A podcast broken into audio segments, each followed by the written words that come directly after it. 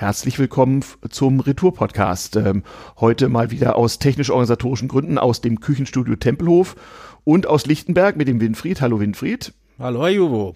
Ja, selbst der Ajuvo, hier ist wieder euer Fachpodcast für alles, das mit allem zusammenhängt und schon mal da gewesen ist.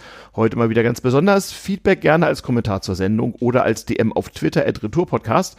Am Ende gibt's etwas Hausmeisterei heute, wo wir äh, euch ein bisschen was erzählen, was mit Twitter zu tun hat. Wir freuen uns über Tipps und Themenwünsche und danken schon mal für das ganze Feedback, was hier schon so gekommen ist. Also mehr Feedback und Twitter heute am Schluss der Sendung. Ja, womit wir ähm, wie immer äh, in unserer Art damit umzugehen beim äh, ersten Teil unseres Podcasts sind, nämlich dem Ukraine-Update, wo wir immer versuchen, so in 10, 15 Minuten ähm, das, was die Woche so gewesen ist und sich abzeichnet, mal kurz hier auch als Zeitdokument niederzulegen und vielleicht mit unseren Gedanken zu versehen. Ja, der Großangriff läuft, also der russische sozusagen nach der äh, Umgruppierung, der russische Großangriff auf die Ukraine läuft der westliche Nachschub an schweren Waffen auch. Es gibt wenig verlässliche Nachrichten. Ähm, wie immer, das Erste, was stirbt, ist die Wahrheit und vor allem das ähm, Verifizieren können, so als Zivilist. Ne, so, also der, der Gerüchtgenerator läuft auch hoch, auf Hochtouren, äh, Hochtouren. Das war übrigens in allen Kriegen so. Ne?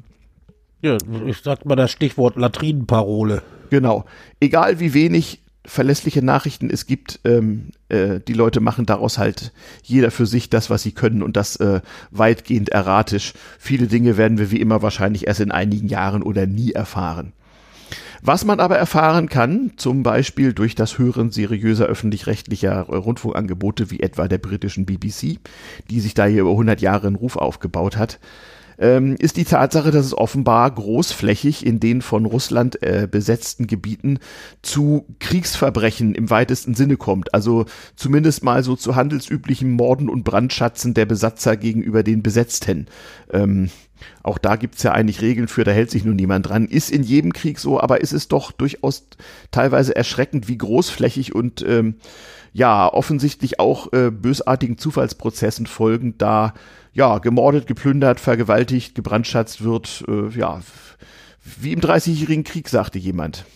Ja, das sagte ich in der sagte ich in der Vorbesprechung. Ja. Zu äh, zu dieser zu dieser Episode. Es erinnert einen wirklich dran. Hm.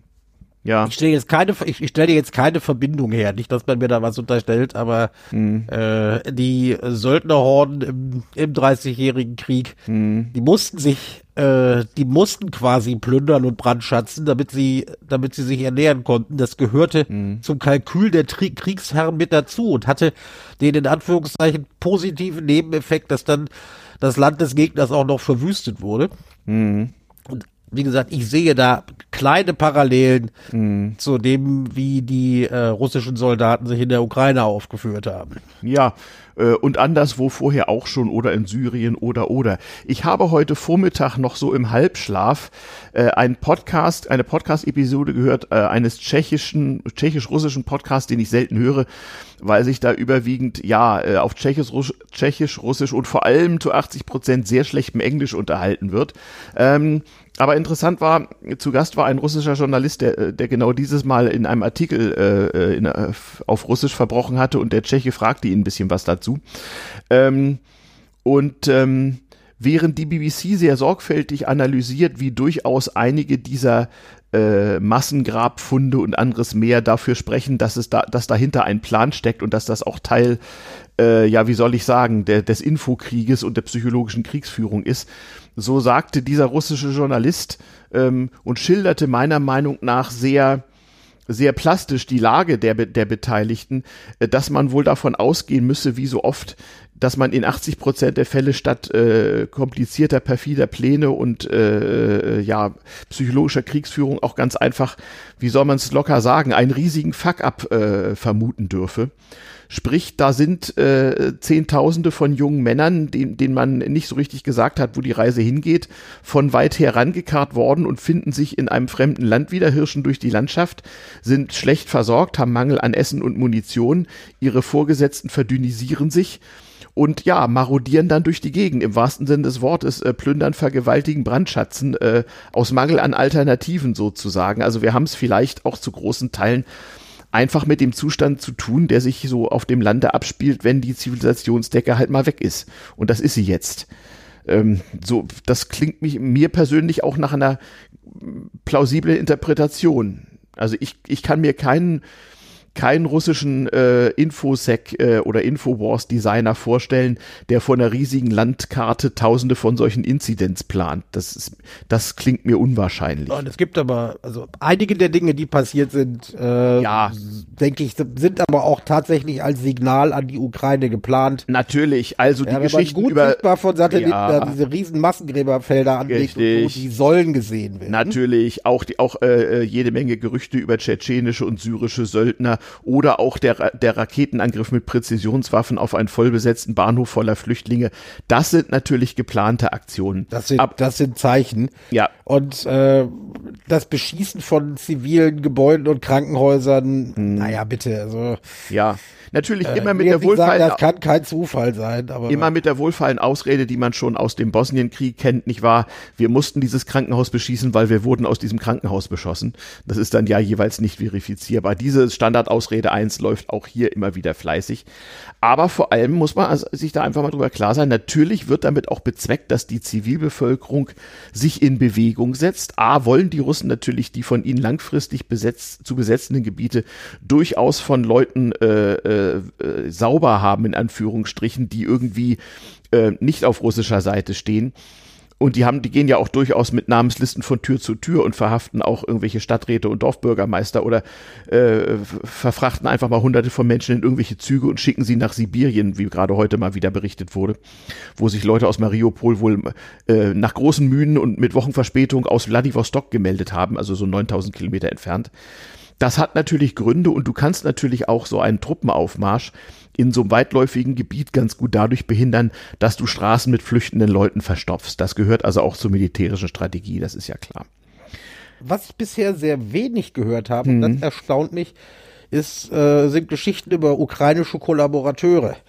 Die gibt es du auch. Grade, du mhm. erwähntest gerade, du erwähntest gerade, dass sie äh, teilweise mit Listen durch die Gegend gezogen mhm. sind. Ähm, äh, um Leute zu verhaften. die haben jahrelang. Wer, wer hat ja, ihnen dabei geholfen? Social Media. Unter anderem der Herr Durov, der Telegram-Gründer, ist unter anderem deswegen schon vor ein paar Jahren nach Dubai abgehauen, weil der russische Staat von ihm genau das wollte. Der wollte äh, von Willkontakt hier, also dem russischen Facebook-Klon, ähm, äh, jede Menge Metadaten haben. Also die Russen haben seit Jahren durch Analyse von Social Media, und das sage ich auch mal allen Datenschützern und sonstigen Aktivisten hier, einfach Leute identifiziert, buchstäblich in jeder Kleinstadt, die man am besten mal ganz schnell verhaftet, einfach weil sie aktivistisch drauf, äh, drauf sind und irgendwie Ärger machen könnten. Ja, also wenn du irgendwie in, äh, äh, möglicherweise als junger Mensch dich in deiner Kleinstadt was was ich was für Umweltbelange engagiert hast, kann das reichen, dass irgendein Algorithmus dich auf so eine Liste gesetzt hast und da wirst du jetzt einfach mal abgeholt und ja, entweder irgendwo hin verfrachtet oder einfach gleich so erschossen. Das ähm, ist offensichtlich Realität, äh, also soweit man von offensichtlich reden kann. Also es gibt durchaus, äh, es gibt durchaus äh, Kollaborateure, Kollaborationsverhinderung äh, und auch die Ukrainer sind da ja keine Kinder von Traurigkeit. Äh, äh, äh, lokale Bürgermeister, die mit den Russen versucht haben, irgendwie zu verhandeln, denen ist es dem Vernehmen nach, soweit man es verifizieren kann, auch sehr schlecht ergangen, als Sie, die Ukrainer wieder Seife ausgerutscht? Ja, äh, verschwunden äh, oder sonst irgendwie bedauerlicherweise, ja, äh, ein Unfall äh, oder sonst irgendwas, ja. Oder sie wurden tatsächlich vorgeführt im äh, ukrainischen Fernsehen, so hier der Verräter, nicht wahr? Mhm. Also da gibt es durchaus auf beiden Seiten die zu so einem Krieg nun mal gehörende ähm, ja, Informationskriegsführung oder Propaganda, Kriegspropaganda im üblichen Sinne, was ja nun auch eine lange, lange, lange Tradition hat in allen Kriegen. Ähm, wir erinnern uns vielleicht alle noch, oder die Älteren erinnern sich noch äh, aus dem, wann war denn das, aus dem zweiten Golfkrieg an Comical Ali, äh, den Informationsminister des irakischen Diktators Saddam Hussein, der hat das ja auch buchstäblich bis zur letzten Minute äh, hervorragend hingekriegt. Und natürlich auch so Trollaktionen, einfach um die internationalen Medien mit Stilblüten zu versorgen, wie zum Beispiel, dass die Ukraine das äh, versenkte äh, Schlachtschiff Moskwa äh, zum ukrainischen Unter Unterwasser äh, äh, Kulturerbe erklärt hat bei der UNO oder das beantragt hat. Das ist natürlich äh, schon Trolling 2.5. Ne? Ja. Also da, darin sind die Ukrainer sehr gut. Da muss man sich für bewundern. Ja, gut, sie haben einen professionellen Schauspieler als Präsidenten, Ja. der zusammen mit seinen, ähm, äh, du darfst ja nicht vergessen, die haben über Jahre eine politische Comedy-Serie gedreht. Das heißt, er hat in seinem Team rundherum Leute, die genau damit natürlich umgehen können. Und die Buben haben seit November gewusst, was ihnen blühen könnte und haben sich einfach verdammt gut darauf vorbereitet. Und das ist ja auch einer der äh, erstaunlichen Dinge. Die ganzen Trollfabriken Russlands nützen halt nicht sehr viel. Einmal, weil die Amerikaner den Spieß sehr frühzeitig umgedreht haben und einen Joker gezogen, indem sie ihre ganzen Militär, äh, militärgeheimdienstlichen Erkenntnisse einfach mal veröffentlicht haben. Und zum anderen haben die Ukrainer sich sehr gut vorbereitet und zur allgemeinen Überraschung halt auch an der Infokriegsfront den Russen bisher einiges entgegenzusetzen. Ähm, und das funktioniert ja auch. Ich war ganz überrascht. Ich fuhr gestern mit der S-Bahn durch Berlin. Selbst auf großen, alt, altehrwürdigen Berliner Museen wehen riesengroße ukrainische Fahnen. Also das würde ich mal einen Propagandaerfolg nennen. Ich frage mich, was die ganzen Russen hier in Berlin so denken, wenn sie da vorbeifahren. Also ich weiß, dass es, äh, es schon unerfreuliche Übergriffe auf russisch sprechende äh, Berliner gegeben hat. Nun ist es ja so, dass, dass der normale, dass der normale Berliner gleich welchen Migrationsvordergrundes äh, Ukrainer und Russen nicht voneinander unterscheiden kann, wenn er nicht selbst zu diesen Gruppen gehört. Ähm, natürlich Die, die wurden attackiert, weil sie eine Sprache gesprochen haben, die wie Russisch klang. Hätte wohl auch ukrainisch sein können. Ich Also wollte die, gerade sagen, man kann die Angreifer, einfach, die Angreifer wären wahrscheinlich zu dumm gewesen, das zu unterscheiden. Ja, es soll angeblich, äh, also ich, ich muss sagen, es passiert relativ wenig, aber das stimmt. Äh, es soll angeblich, so gerüchtet ist, äh, in verschiedenen Berliner Kiezen zu äh, äh, ja äh, Übergriffen auf so russische Spätis gekommen sein, mit die irgendwelche russische Handyreklame oder russische Spirituose im Schaufenster hatten oder so. Da gab es wohl schon mal Glasbruch. Aber im Moment scheint es sich im Wesentlichen darauf zu beschränken, dass russisch und ukrainisch sprechende junge Männer meistens sich irgendwelche Schlägereien liefern. Aber ich muss sagen, bisher ist also der große Clash so ausgeblieben. Oder Das weißt du richtig. Irgendwas? Das, Nein, das ist, Nein. das ist richtig. ich denke, beide Seiten hier haben auch Interesse darauf, das jetzt nicht zu, äh, wie soll ich sagen, äh, äh, zu forcieren. Denn äh, irgendwann müsste ja die deutsche Obrigkeit auch was unternehmen.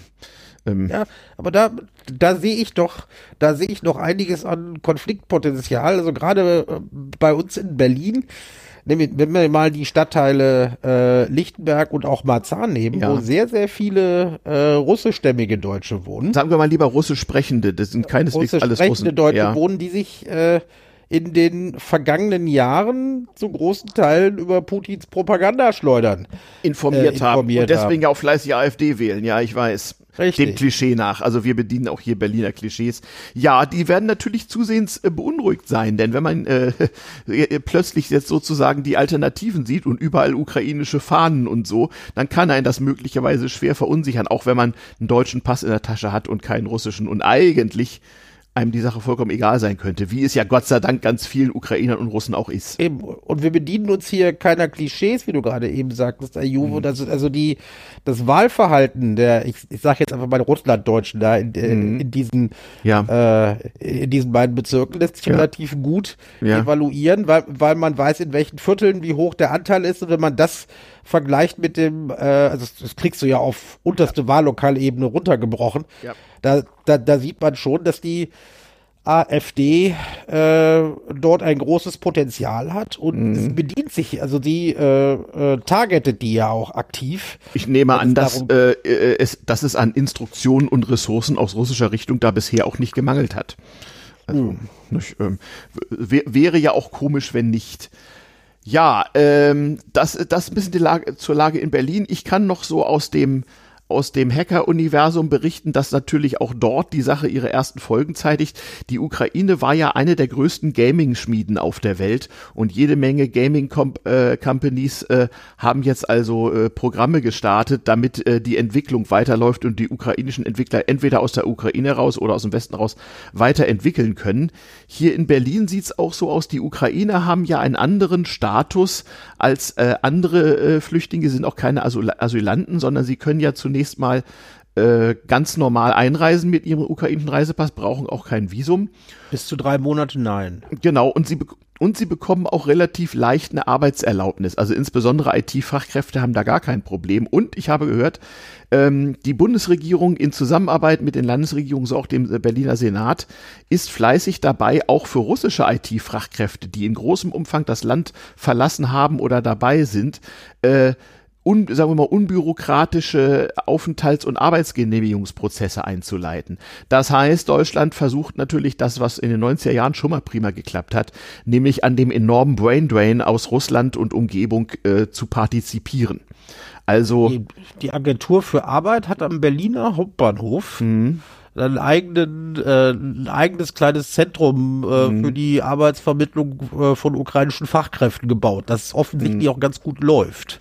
Das läuft ganz gut und natürlich da, wo ohnehin schon viele Ukrainer slash Russen sind, zum Beispiel in Berlin, ist es natürlich auch leichter, auch wenn die Wohnungsnot groß ist. Ich kenne also diverse Nerds, die jetzt bei anderen Nerds auf dem äh, Sofa pennen und einfach mal von hier aus weiterhacken, entweder im Graubereich erstmal gegen Bitcoins oder schon als Angestellter irgendeiner deutschen Company da hängt es dann vom Engagement des deutschen Arbeitgebers äh, ab, wie schnell das mit der Arbeitsgenehmigung geht. Es ist ja meistens so, gilt ja für alle, das Einfachste, um in Deutschland eine Arbeitsgenehmigung als Nicht-EU-Bürger zu kriegen, ist mit einem Arbeitsvertrag äh, zur, zur äh, entsprechenden Behörde zu gehen und zu sagen, hier ein Arbeitsvertrag habe ich, genehmigt mir das mal. Dann klappt das meistens auch. Ähm, wie gesagt, interessant, Russen machen das auch. Für die Russen ist die Situation ja anders. Ähm, viele junge Russen, gerade aus dem IT-Sektor, hatten es ja durchaus so an sich wie andere auch, immer ihren Sommerurlaub irgendwo in Südeuropa zu verbringen. Und sie haben deswegen häufig noch Schengen-Visa, die aber nicht ewig laufen. Ich weiß nicht, wie lange die Dinger laufen, aber ganz viele junge Leute, so wurde mir erzählt, äh, in St. Petersburg zum Beispiel, sind jetzt einfach vor die Frage gestellt, reise ich noch etwa nach Estland, was relativ leicht möglich ist mit der Fähre, der Eisenbahnverkehr ist wohl eingestellt, äh, reise ich schnell noch in die EU aus? mit allem, was ich habe, will sagen, mit meinem Laptop und vielleicht ein paar Bitcoins, viel mehr kannst du ja nicht mitnehmen. Oder, oder bleibe ich lieber hier, denn ich weiß nicht, ob ich so einfach zurück kann. Äh, da gibt es also durchaus in vielen Familien abends am Küchentisch gerade heiße Diskussionen, ob der äh, IT-geneigte Nachwuchs sich lieber in Westen verdünnisieren soll oder nicht. Und das ist natürlich eine ganz blöde Situation. Stell dir mal vor, du bist so weltweit hackender Nerd und entwickelst irgendwelche Spiele oder sonst wie, wohnst in St. Petersburg mit deinen Eltern irgendwie in einem Plattenbau oder so und musst nun sagen, Mutter, Vater, ich habe das Gefühl, ich muss hier dringend weg. Das ist natürlich auch etwas, was die Familienstimmung nachhaltig beeinflussen dürfte. Ja, so sieht's im Moment aus. Äh, wir veröffentlichen am 24. April 2022 für die Nachwelt und äh, sollten wir gleich sagen, wir nehmen am Sonnabendabend auf. Also am 23. Am 23. Hier. Und wir werden das Ganze, ich werde das Ganze äh, heute Nacht äh, äh, an Bord der Seabase produzieren und dann gleich veröffentlichen. Denn wir haben ja erstaunlich viele Frühaufsteher unter den Hörern. Und das sieht man an den, das sieht man an den Abrufzahlen. Also ich bin immer wieder erstaunt, mhm. wie früh das losgeht. Naja, man kann das ja auch automatisieren. Viele haben da Skripte laufen oder ihre Podcatcher entsprechend scharf gestellt. Wenn die dann einmal pro Stunde checken, dann geht das natürlich schnell. Also danke für alle Abos und übrigens verbreitet diesen Podcast, aber das kriegen wir in der Hausmeisterei. So, ja, ähm, so viel, so viel zum Thema äh, Nachrichtenlage und Kriegsverbrechen und Lage an der Heimatfront. Ähm, dann hatten wir noch im Pad aufgeschrieben, was steckt eigentlich hinter der Kommunikationsstrategie der Ukraine gegenüber Deutschland? Also namentlich Sozialdemokraten ärgern sich ja zurzeit darüber, ordentlich vorgeführt und beschimpft zu werden. Und äh, äh, witzigerweise ähm, Linkspolitiker, äh, ein paar versprengte Sozis und AfDler ärgern sich über den russischen Botschafter. Äh, Quatsch, den ukrainischen meine ich. Ähm, ja, wie ist das zu interpretieren? interpretieren? Du bist ja Kommunikationsprofi. Ist das gut, was die Ukrainer da machen oder könnte das also nach hinten gehen, losgehen. Äh, also es ist zumindest äh, effektiv, sagen wir mal okay. so. Okay, alle sprechen es drüber ist, halt. Ne? Es ist zumindest effektiv. Alle sprechen drüber. Mhm. Und äh, gerade den Sozialdemokraten äh, wird es nicht leicht gemacht, einfach zur Tagesordnung überzugehen. Nein. Äh, und zu sagen, ja, das war, war halt früher so, dass wir mit den, äh, dass wir mit den Russen gekungelt haben. Sie müssen sich dieser, sie müssten sich dieser Diskussion stellen. Mhm. Das ist, ist nicht schlecht gemacht. Ich wage nichts zu, äh, darüber zu urteilen, ob sie es nicht ein klein wenig übertreiben. Ja, naja, sagen wir mal so. Es ist natürlich äh, sicherlich mit Kollateralschäden dieser Strategie zu rechnen dahingehend. Die nehmen die in, das müssen die in Kauf nehmen. Das nehmen die in Kauf, weil es letzten Endes außer Deutschland noch ein paar andere Länder gibt, die da schon etwas weiter sind in, in der Unterstützung. Und die müssen es in Kauf nehmen, weil halt in der SPD es Leute gibt, die den Schuss noch nicht gehört haben. Die müssen sie unter Druck setzen. Und es ist ihnen ja auch gelungen. Also in unserer Ampelregierung ist es ja nun auch so, dass äh, die größte Regierungspartei von den beiden kleineren gewaltig unter Druck gerät die Opposition, also die AfD äh, ist auch noch auf der Russlandschiene, die, die Linke, wie wir noch sehen werden, ist auf der Pazifismus-Schiene. Und die CDU hält wohlweislich einfach mal die Schnauze. So kann man ja die politische Lage zurzeit innenpolitisch zusammenfassen. Wir werden einige Aspekte davon noch beleuchten. Also ich, ich stimme dir zu, die, die verfahren ein bisschen nach dem Motto, alle Nachrichten sind hier gute Nachrichten, Hauptsache alle reden drüber. Und wenn sich vereinzelt durchaus auch einflussreiche Politiker beleidigt fühlen, so fucking what, Hauptsache die Leute lassen nicht nach. Das ist ja auch wichtig. Es ist ja in so einer Eben, Aufmerksamkeitsökonomie. Und, äh, dass der, dass der Botschafter Melnik ähm, mhm. Für spätere Zeiten hier auf dem diplomatischen Parkett verbrannt ist, das weiß er selber. Ja, aber der macht jetzt ihm, seinen das, Job. Das ist ihm auch egal. Jetzt macht er seinen Job. Mhm. Und in Klammern, wenn es irgendwann mal so weit sein sollte, dass es da, äh, dass da Frieden herrscht, äh, für die Ukraine einigermaßen akzeptabel ist, dann mhm. wird er nach einer kurzen Zeit, Abklingzeit wird der, wird der Mann abgezogen und durch mhm. jemand anders ersetzt.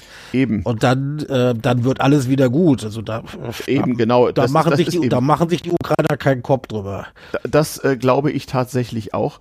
Ähm, da sind wir eigentlich auch schon beim, beim letzten Teil des Ukraine-Updates. Äh, was ist eigentlich nach dem Krieg? Ähm, das ist eben genau der Punkt. Man darf bei all dem, was jetzt an Propagandageschrei auf allen Seiten äh, passiert und auch an Propagandameldungen und äh, Gerüchtegeneratoren, man darf nicht ja aus den Augen verlieren, dass es in einigen Wochen oder auch erst in einigen Monaten, das weiß kein Mensch, ähm, natürlich um die Frage gehen wird, was ist denn nach dem Krieg? Vergessen wir hier eins nicht. Es sieht im Moment so aus, als könne keine der beiden Seiten diesen Krieg in dem Sinne gewinnen. Das heißt, am Ende dieses Krieges wird ein Kompromiss stehen, der von beiden Seiten aus betrachtet mehr oder weniger faul ist und dann natürlich auch propagandistisch vor der Weltöffentlichkeit und vor allem aber vor der einheimischen Bevölkerung verkauft werden muss.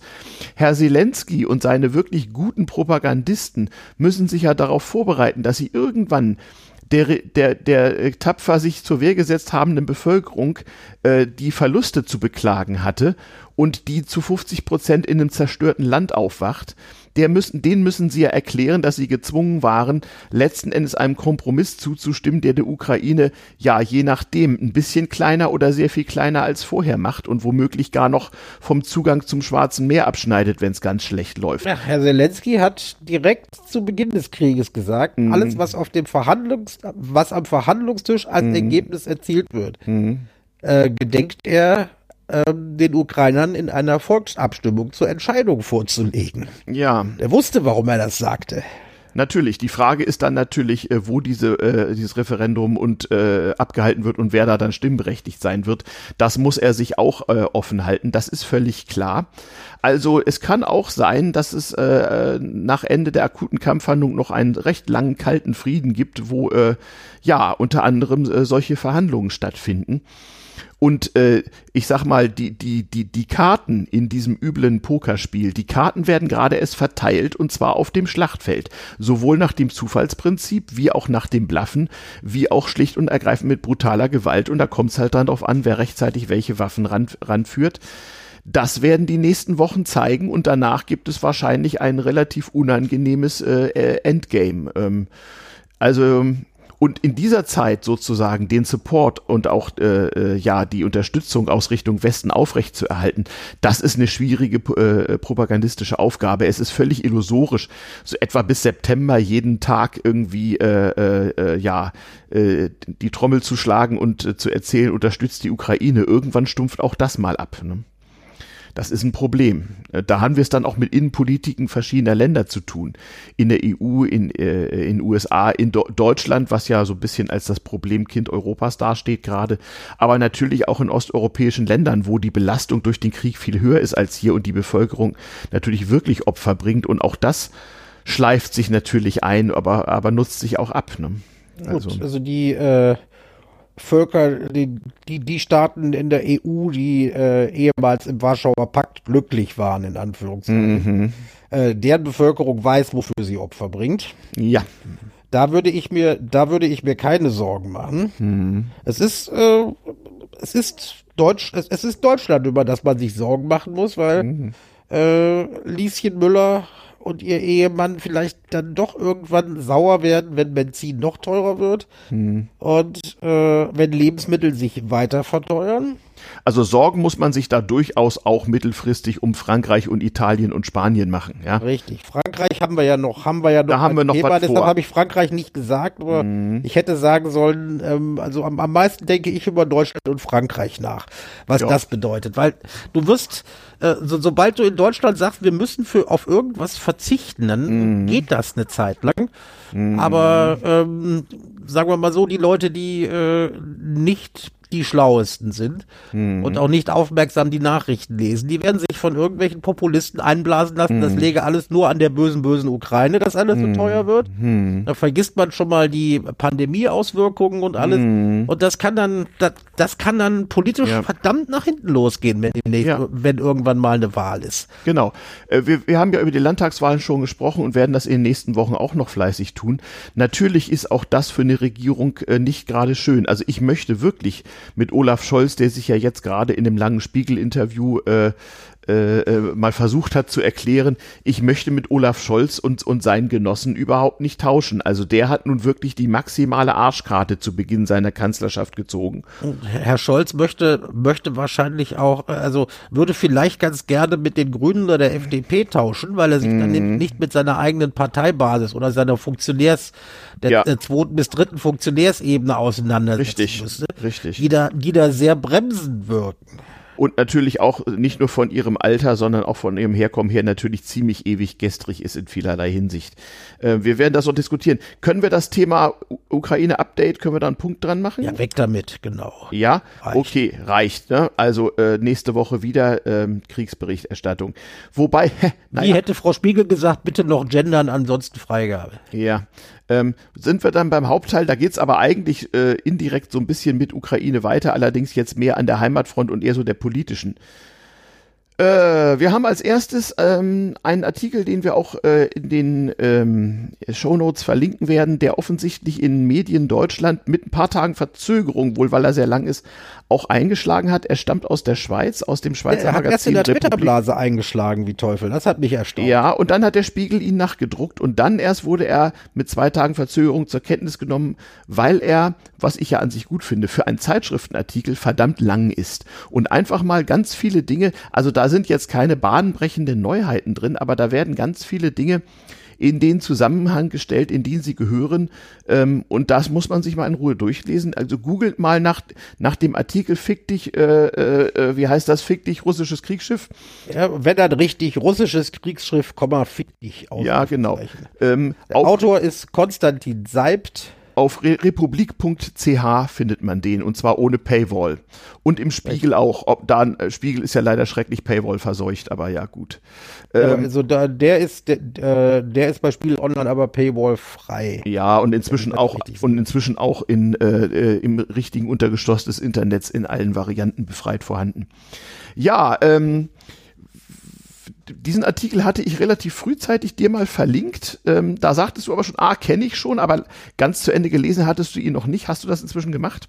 Ja, also ich hatte ihn bis, äh, bis, bis auf die letzte Seite, wo er Schlussfolgerungen, mhm. äh, Schlussfolgerungen für die Zukunft zieht, äh, mhm. hatte ich ihn gelesen. Mhm. Äh, es ist, wie gesagt, es erstaunt mich, dass der, dass der so eingeschlagen hat. Mhm. Äh, weil alles, alles, was drin steht, war im Grunde genommen bekannt. Aber es ist vielleicht verdienstvoll vom Autor, das alles mal äh, die ganze Melange mhm. äh, auf einen äh, in eine einzige Analyse reingebracht zu haben. Ja? Also, mhm. ähm, das kommt mir so vor wie äh, jemand, der sagen muss, er, äh, er fasst jetzt mal alle Lebenslügen zusammen, mit denen wir in den letzten Jahren gelebt haben. Mhm und äh, zieht da und sagt, wir müssen uns von dieser Lebenslüge verabschieden und uns endlich mal äh, in der Realität wiederfinden. Das dazu passt ja, auch äh, ja. dazu passt auch der äh, der Anreißer des Artikels. Mhm.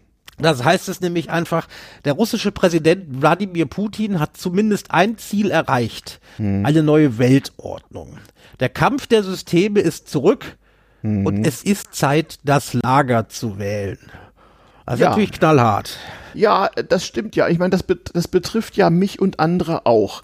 Ich habe mal so zurückgedacht, ich habe natürlich auch gehofft und mir versucht einzureden, dass schon nichts passieren würde und Putin ja nicht so verrückt sein würde. Da unterlag ich demselben Irrtum wie viele andere auch. Ich erinnere mich auch noch, ähm, natürlich kann, können wir uns auch noch mal posthum äh, sozusagen bei Donald Trump äh, äh, bedanken und natürlich seinen russischen Einfluss daran, denn die zum Teil ja auch sehr, sehr, sehr bösartige und in üblem Tonfall vorgetragene Kritik an Deutschlands Russlandpolitik hat ja unter anderem wahrscheinlich mit Absicht das Gegenteil bewirkt, weil sie halt von Trump und Konsorten kam. Ich war letzt, also ich war am Ende von Trumps Amtszeit und auch noch vor einem Jahr der Meinung, man müsse das mit diesem äh, Nord Stream 2 Gasprojekt jetzt nolens volens durchziehen. Das seien nun mal unterschriebene Verträge und man könne die nicht aus politischen Gründen äh, äh, brechen und so weiter und so fort. Also ich nehme mich da gar nicht aus und es äh, erfüllt mich schon mit einer gewissen ja, genugtuenden Ernüchterung, wie jetzt äh, andere Leute noch ganz viel mehr ma sich mal vorhalten lassen müssen, wie sie in den letzten Jahren auf dem völlig falschen Dampfer unterwegs seien.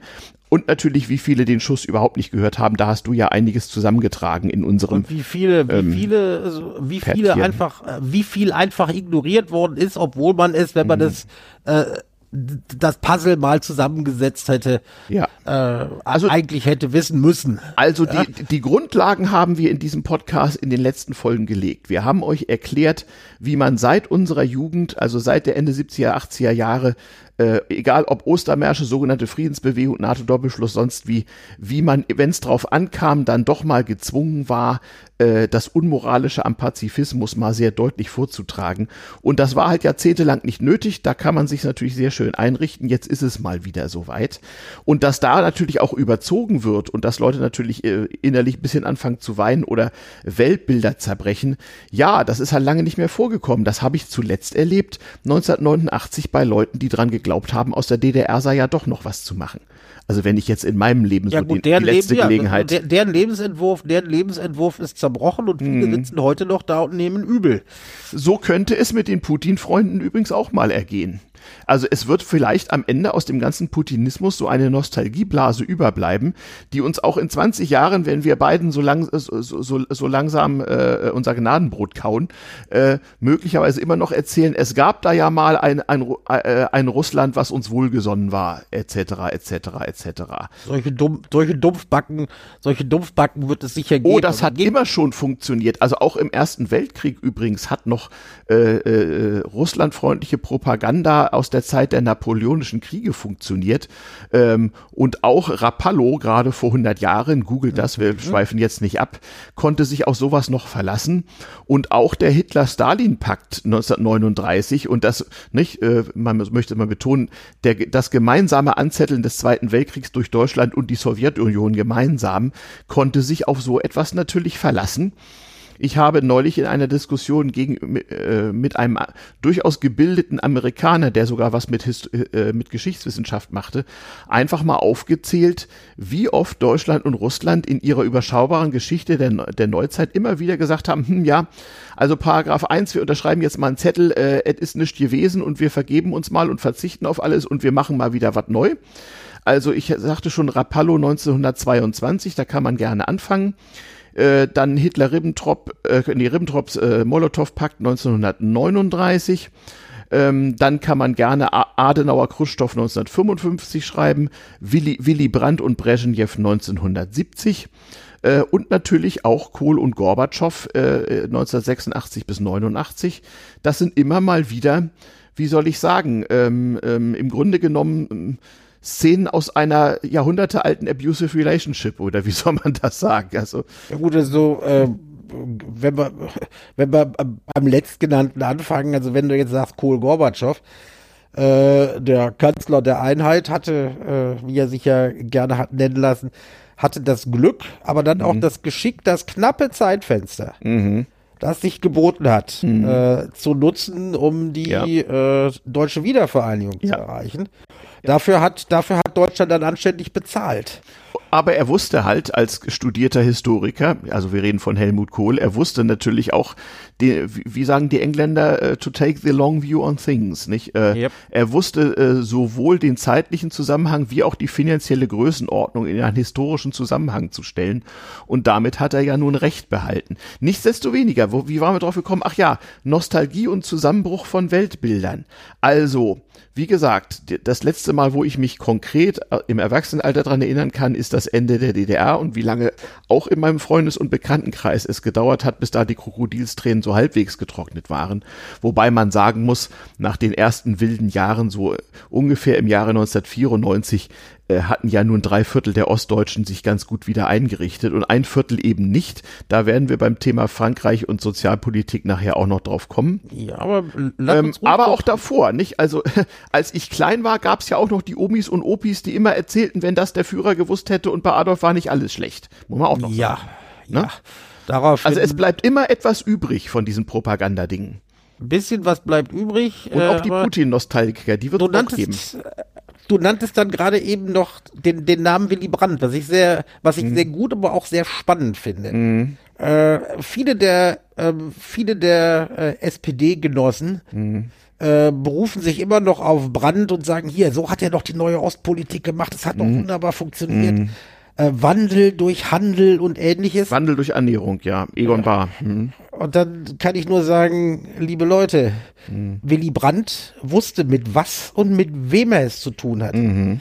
Er hatte in seiner Jugend gegen die Nazis gekämpft mhm. und er war zu Zeiten des Mauerbaus regierender Bürgermeister von West-Berlin gewesen. So ist es. Das heißt, er wusste ganz genau, mit was für Leuten er da verhandelt. Und er hat der auch, wäre, er wäre ja. gar nicht auf den Gedanken gekommen zu mhm. sagen, hier, wir, wir machen einfach mal nur so und wir vertrauen mhm. euch alle. Das konnte er sich alles leisten und das wusste er, mhm. weil die Bundesrepublik halt fest im westlichen Bündnis verankert war, Richtig. weil es eine Bundeswehr gab, weil es mhm. eine NATO gab, mhm. äh, die im Zweifel, die im Zweifel auch äh, ihre Bündnisverpflichtungen erfüllt hätten. Nur aus diesem Grund konnte er aus einer Poliz Position der relativen Stärke mhm. das tun. Diese Stärke, die dahinter stand, die haben wir nach und nach aufgegeben. Das haben die Sozialdemokraten vielleicht nicht gemerkt, obwohl sie damit dazu beigetragen haben. Äh, äh, ja? Das ist jetzt wirklich so pure Nostalgie, ja. die da raustritt. Ja, aber naja, das hat natürlich auch was mit persönlichen Haltungsnoten zu tun. Also, nur der Nazi-Gegner und verfolgte Adenauer konnte 1955 nach Moskau fliegen. Nur Willy Brandt der sich ja nun nach dem Krieg auch vielen Anfeindungen wegen seines Immigrantentums von, auch von Nazi-Nostalgikern hat anhören müssen, der gleichzeitig aber auch die, die, äh, das ehemalige NSDAP-Mitglied Kiesinger äh, in seine Regierung aufnehmen konnte und sein Außen, sein Außenminister werden konnte und sich da versöhnen konnte, weil er mal jemand, einen Altnazi fand, der vernünftig mit der Vergangenheit äh, umgegangen war. Alles so Dinge, die man heute vergisst. Der als Fraktionsvorsitzender an seiner Seite Herbert Wehner hatte, ein ehemaliges Mitglied des Zentralkomitees der Kommunistischen Partei Deutschlands und Überlebenden des stalinschen Terrors in Moskau während des Zweiten Weltkriegs. Also Leute, die genau wussten, mit die wem genau sie wussten, zu tun mit, hatten. Mit, mit wem sie es zu tun hatten. Genau. Die deshalb, die deshalb, äh, die deshalb nicht so dumm waren, zu glauben, die werden alle immer schon nett sein. Genau. Und das ist der Fehler, der heute gemacht wird. Äh, die, Polit die erfolgreiche Entspannungspolitik von Willy Brandt, die Helmut Kohl fortgesetzt hat, beruhte eben nicht auf einem, auch wir sind mal alle nett zueinander, sondern beruhte auf einer Position der Stärke und sie hatte ja dann auch äh, durchaus sehr schnell ihre Tiefpunkte. Willy Brandt war seinem Bundeskanzleramt alsbald nicht mehr gewachsen und wurde unter anderem von Wehner abserviert. Es kam Helmut Schmidt.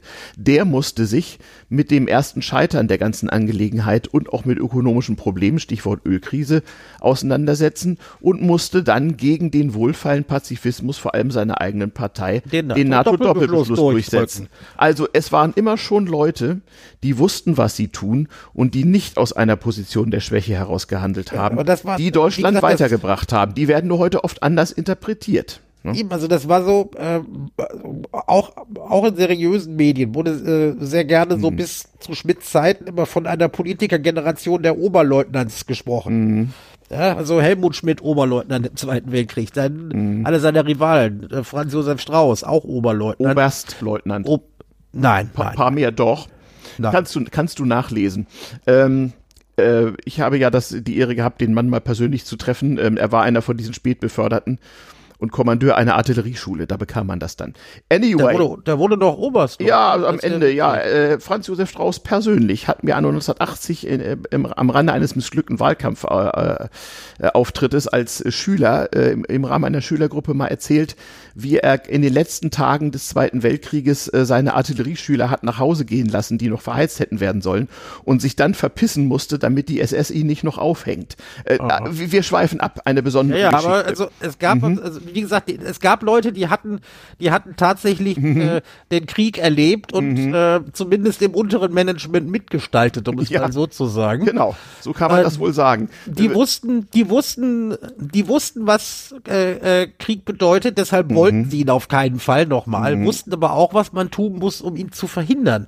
Mhm. Die waren nicht so naiv. Nein, ähm, nein, überhaupt zu glauben, nicht. dass es also dass es nur mit Wattebäuschen und so weiter geht. Nun, nun, kommen wir mal zum Problem und zum Hauptteil und wir sind ja in unserem Podcast auch schon wieder äh, äh, zu einer Dreiviertelstunde vorgedrungen.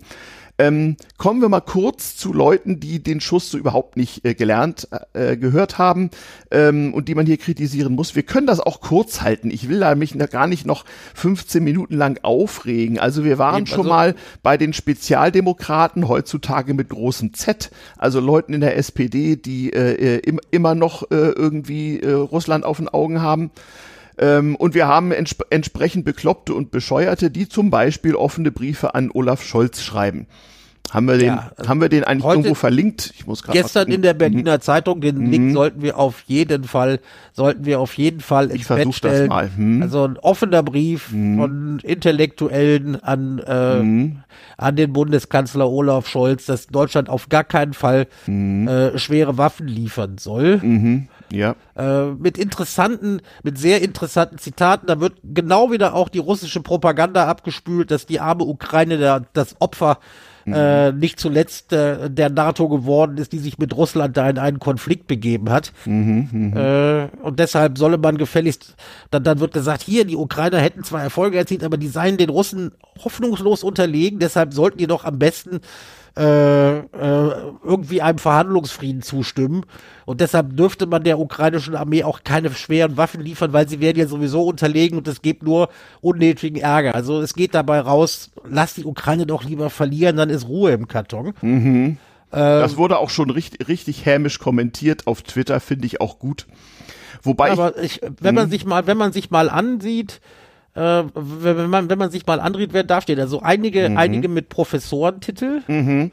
Ja, mhm. Äh, sehr interessant. Ein Mitglied der Grundwertekommission der SPD. Mhm. Immerhin promoviert. Und mhm. also ganz unten steht jemand, der ist entschuldigt, weil vielleicht ist ihm, hat er zufällig äh, irgendwo weißes Pulver gefunden, das ist äh, Konstantin Wecker. Ja, okay, äh, lassen wir das. Äh, Künstler, die sich politisch äußern, das Künstler, ist noch die sich politisch äußern, ja. Ähm, das, das muss nicht sein. Nein, äh, nein. Also, äh, also ich finde, wir sollten das als Sozialarbeiter. Stil, ja, wir sollten das als Stilblüte, wir verlinken es einfach wir mal hier ansprechen. Es ist, es ist, es ist einfach klasse. Ein Armutszeugnis der Extraklasse. Solche Leute schämen sich wirklich vor nichts. Wobei ich ja sagen muss, du musst jetzt gleich noch mal kurz äh, was über Frau Dagdelen und Alice Weidel erzählen. Und danach kommt für mich, das wird mir ein innerer äh, mit Vorbeimarsch sein. Danach kommt für mich die richtige Klatsche für die SPD-Leute, die nichts gemerkt haben. Aber erstmal du, Frau Dagdelen und Frau also, Weidel. Frau Dagdelen ist ja also äh, Bundestagsabgeordnete der Linkspartei seit mhm. 2005. Mhm. Also eine meiner, eine meiner äh, äh, der Damen, die ich ja so besonders gerne beobachte, mhm. weil äh, die so links ist, aus der also völlig durchgeknallten westlichen mhm. Linksszene kommt, das schon nicht mehr feierlich ist. Wir hatten mhm. sie schon mal gewürdigt, mhm. dass sie sich einen Tag vor, äh, noch zwei Tage vor dem Einfall der Russen in der Ukraine darüber mokiert mhm. hat, ja, ja. dass die bösen, dass die bösen Amerikaner doch so miese äh, mhm. Propaganda machen. Ja, Und jetzt, wo es darum geht, äh, äh, dass diskutiert wird, liefern wir der Ukraine schwere Waffen, hat sie einen so vollkommen intelligenz- und bildungsbefreiten Tweet mhm. abgesetzt. Mhm. Äh, der wurde auch entsprechend kommentiert. Mhm. Sie meinte, äh, sie würde jetzt mal eine Liste twittern mhm. von Kriegen, die durch Waffenlieferungen Waffenlieferung beendet worden seien. Mhm. Und dann kam nur Spiegelstrich und eine weiße Liste. Ja, und danach Also haben, haben, keiner. Alle, haben alle Historiker ihr kurz mal aufgelistet, was sie vergessen hat. Ne? Eben, also äh, mir ist zuerst eingefallen, also sie könnte zum Beispiel den Zweiten Weltkrieg vergessen haben. Genau, weil ohne die amerikanische, Ohne amerikanische äh, Bewaffnung wäre die Sowjetunion oder der, auch die Engländer mit den Schiffen, genau. Eben, da- da- Dann wäre da, dann wäre da Schluss mit lustig gewesen. Ja, also das ja? ist wirklich äh, in, in Geschichte nicht aufgepasst, in muss Geschichte man leider nicht sagen. aufgepasst. Also, äh, ich habe mir erlaubt zu twittern, ich habe gesehen, der Retour-Podcast hat das retweetet. Setzen sechs. Ja, Frau Dagdelin, äh, Mhm. Ja. Mhm. heute, äh, heute gibt's, heute gibt's äh, Nachhilfeunterricht. Natürlich wusste die Dame das wahrscheinlich sogar, aber das passt nicht ins Weltbild. genau. Und deshalb ignoriert man das schon mal. Und dass Mhm. sie als Putin-Troll, was ich dann besonders lustig finde, ist Mhm. genau mein Humor, dass sie als Putin-Troll, ja, genau die, äh, genau die Rettung der Gesellschaft vergisst, der Mhm. Putin so nachtrauert und die er gerne wieder haben will in der Nachkriegsordnung. Das ist dann, das dann besonders witzig. Ja. Weiß nicht, Mhm. ja. ich, also ich, ich vermute ja fast, dass Frau Dagdelin ihre Diäten demnächst in Rubel bekommt, aber ja. darf man nicht so, darf man nicht so verbissen Nein, sehen. wir, wir, wir wollen ja, wir wollen ja hier auch nicht unbedingt zurückproleten. Jedenfalls äh, ist dir nicht nur dir aufgefallen, dass das erstaunlich übereinstimmt mit der anderen Seite des Hufeisens, was doch sonst Natürlich. immer missbraucht wird, nämlich Also, mit Frau Weidel. Frau Erzähl Weidel mal. tweetet auch wunderschön, keine schweren Waffen in die Ukraine, Waffen Mhm. schaffen keinen Frieden. Also Ja. wir hatten das, das ist nicht das erste Mal, dass Nee, ich, äh, das hätte auch direkt aus der dass russischen die Trollfabrik Linkspartei, gekommen dass sich die Linkspartei und die AfD Einig sind. so hervorragend verstehen. Das Und- sollte und- einigen Leuten Ja. denken geben. Ja, und daher kommt das übrigens auch. Wir machen uns ja immer über diese sogenannte Hufeisentheorie lustig. Das heißt im Prinzip, man kann äh, wahlweise so weit rechts oder links sein, dass man auf der anderen Seite wieder rauskommt. Es gibt da einen Unterschied. Also A, es ist tatsächlich was dran, wie man hier immer wieder merkt. Also in, in, in Sachaussagen gibt es da immer mal wieder Übereinstimmungen. Der Missbrauch der Hufeisentheorie ist, ist dann äh, sozusagen so ähnlich wie in der Berichterstattung, wenn man äh, eine falsche Kongruenz herstellt und sagt, also wir, nehmen, wir, wir machen in diesem Bundesland jetzt ein Programm gegen rechts, aber wir müssen unbedingt auch was gegen den Linksextremismus tun. Auch wenn der vielleicht gerade in dem Moment gar, gar nicht so wichtig ist, muss man unbedingt was machen. Das ist dann falsches, falsches Schlüsse ziehen aus, aus einer äh, Theorie, die sehr wohl empirische Grundlagen hat. Das wollte ich ja nochmal methodisch anmerken. Es gibt ja dieses Stichwort äh, Hufeisentheorie ist ja auch ein politischer Kampfbegriff geworden. Das muss man also sauber auseinanderhalten hier. Also Empi Empirie und großer Freund, ich Interpretation. bin ein großer Freund des Hufeisens. Ja, ja, ich auch. Es, äh, es gibt es wirklich, allerdings kann man Hufeisen halt auch missbrauchen. Ähm, Na das sind klar, aber, verschiedene Dinge. Es ist, es ist aber immer, es ist immer wieder erstaunlich, je weiter jemand zum Extremismus neigt. Ja. Das kann man bei den großen Teilen der Linkspartei und kom fast komplett bei der AfD ja nur unterstellen. Desto Also- Mhm. ähnlicher werden sie sich, obwohl sie sich spinnefeind sind. Also in diesem ewig langen Artikel äh, russisches Kriegsschiff äh, Fick dich, den wir eben empfohlen und verlinkt haben, da wird auch das mal belangt, da wird auch mal sehr schön dargestellt, etwas, was mir auch meine Großeltern schon aus der Nazi-Zeit erzählt haben, wozu es binnen weniger Jahre führt, wenn man in so einer Autokratie lebt und äh, ja, was für Leute da dann halt so an Schalthebel der Macht kommen. Das passt schon gut zusammen. Lest das mal durch, es ist ganz interessante Also Ich kann den Artikel, also, man, man muss nicht alles teilen und Nee, nee, es kostet, also man muss schnell, auch Schnellleser sollten sich eine halbe bis eine Dreiviertelstunde Ja. Zeit nehmen. Es ist ein äh, 22-seitiges Essay. Mhm, genau. aber ähm, gerade das gerade am Schluss noch mal deutlich macht und das äh, hat man hat man schon, äh, wenn man es hören wollte, gehört, aber man kann das äh, das erinnert noch mal dran. Äh, das kommt so raus, Leute. Äh, wir fühlen uns als Demokratien äh, so sehr überlegen, aber wenn man mal genau guckt, wir sind mittlerweile in der Minderheit. Die Autokraten kommen wieder. Ja. Und es gibt so zwei Ausprägungen. Die eine, die eine ist China. Die trollt zwar ein bisschen im Infowar, aber die baut einfach Macht durch Infrastruktur und Produktionskapazitäten auf. Richtig. Und das andere, die, die, die andere Version ist Russland, das äh, äh, sehr gut damit gefahren ist, Bullshit zu verbreiten und zu spalten. Denn äh, sie mögen zwar im Infokrieg über die Ukraine nicht so doll funktioniert haben, aber äh, wenn man mal Donald Trump, den Brexit Ja. äh, und ähnliche Sachen sieht, dann war die russische Propaganda aber schon ziemlich Ja. erfolgreich. fucking successful, würde ich In mal der Tat. sagen. Also ja, und äh, re mhm. relativ billig zu machen. Aber der Schluss ist, mhm. ich, äh, die Ausprägungen dieser Autokraten mögen komplett, mögen komplett äh, unterschiedlich sein, aber sie verstehen sich alle hervorragend, weil wenn mhm. die eins gemeinsam haben, dann wollen mhm. sie, dann möchten sie nicht, dass sie Macht abgeben oder Macht mhm. verlieren. Und mhm ver vertrauen deshalb drauf, äh, verlassen sich deshalb drauf und unterstützen sich dabei mhm. auch äh, mhm. die äh, die Opposition niederzuknüppeln. Und mhm. das sind mittlerweile mehr Staaten, als es Demokratien gibt, wenn man ja. äh, wenn man genau ja. hinguckt. Diese Staaten das, haben das, dürf, das dürfte verdammt gefährlich werden. Ja, natürlich. Sie haben natürlich auch alle ein gemeinsames Problem. Das hat man auch in Deutschland in der Nazi-Zeit und auch in der DDR gesehen. Da kommt halt nur das mittelmäßige Personal in die äh, ja. operative Führungsebene und das hat natürlich Konsequenzen für so eine, Auto, äh, für so eine Autokratie. Also im Grunde kann man das wiederholen, was uns als Kindern im Kalten Krieg von unseren Le Lehrern, namentlich Geschichtslehrern, auch erklärt wurde. Es lohnt sich halt auch deswegen für die, für die Demokratie einzutreten und durchaus auch mal mit Gewalt, weil das nicht nur den geistigen, sondern auch den materiellen Wohlstand fördert. Aus Autokratien ist noch selten irgendwas langfristig Erfolgreiches rausgekommen. Und äh, ihr könnt ja mal so einschlägige äh, Ökonomie-Blogs und Seiten in diesem Internet auf das Thema Russland ansehen. Also der mittelfristige ökonomische Selbstmord der russischen Föderation wird uns noch sehr lange beschäftigen. Aber das ist ja keine Neuheit. Aber ich will nicht spoilern und deshalb mhm. Äh, mhm. nicht sagen, was auf den letzten zwei Seiten steht dieses mhm. Artikels, aber mhm. äh, nö, das lassen wir mal stehen. Gerade die, gerade die sollte, gerade die sollte man sich dann mal, sollte man sich dann genau durchlesen mhm. und dann äh, kommt man auch von diesem Gefühl ab, ach, we are fucked, sind wir nicht. Nee.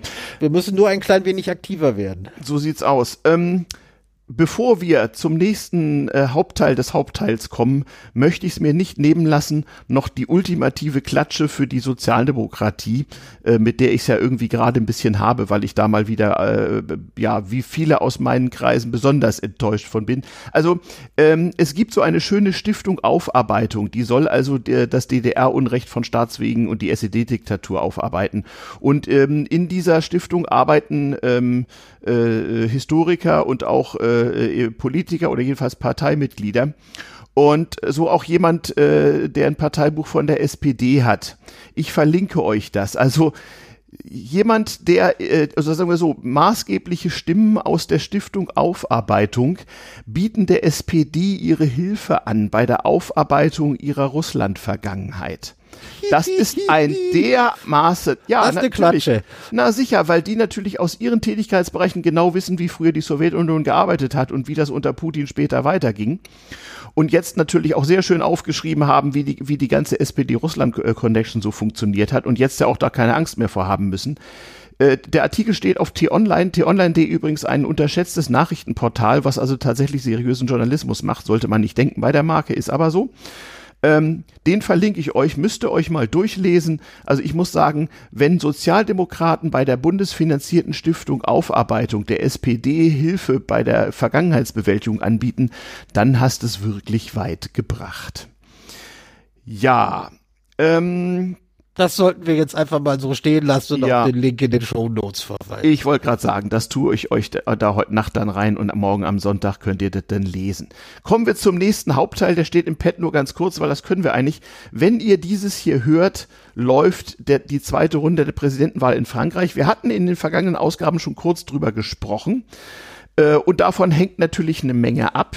Denn es ist keineswegs so ganz klar, dass Herr Macron wie beim letzten Mal gegen Frau Le Pen, das war jetzt ja dieselbe Konstellation wie 2017, gewinnt. Und ähm, wie soll ich sagen, ein Gewinn von Frau Le Pen wäre zumindest ein erweiterter äh, Donald Trump-Moment für die deutsche Politik. Ich glaube, dann wird äh, Olaf Scholz endgültig eine Namensänderung von Olaf in Hiob beantragen, wenn das passiert. Ähm, ja, was ist, da, was ist da, in Frankreich nun da, los? Da, damit spekulierst du jetzt aber drauf, dass unsere Zuhörerinnen und Zuhörer einigermaßen bibelfest sind. Aber das kann man ja auch googeln. Sie können es ja auch, Sie können es ja auch der Suchmaschine Ihres geringsten ja. Missvertrauens okay, diese Frage das, weiterleiten. Das, das, ist jetzt altes, Test, altes Testament. Äh, da muss man es wirklich nicht so haben, sage ich hier auch mal als Erzprotestant so. Aber gleichwohl kann man googeln und ansonsten gibt es ja auch so schöne Projekte wie Volksbibel im Internet oder so. Das ist auch, glaube ich, durchsuchbarer Text.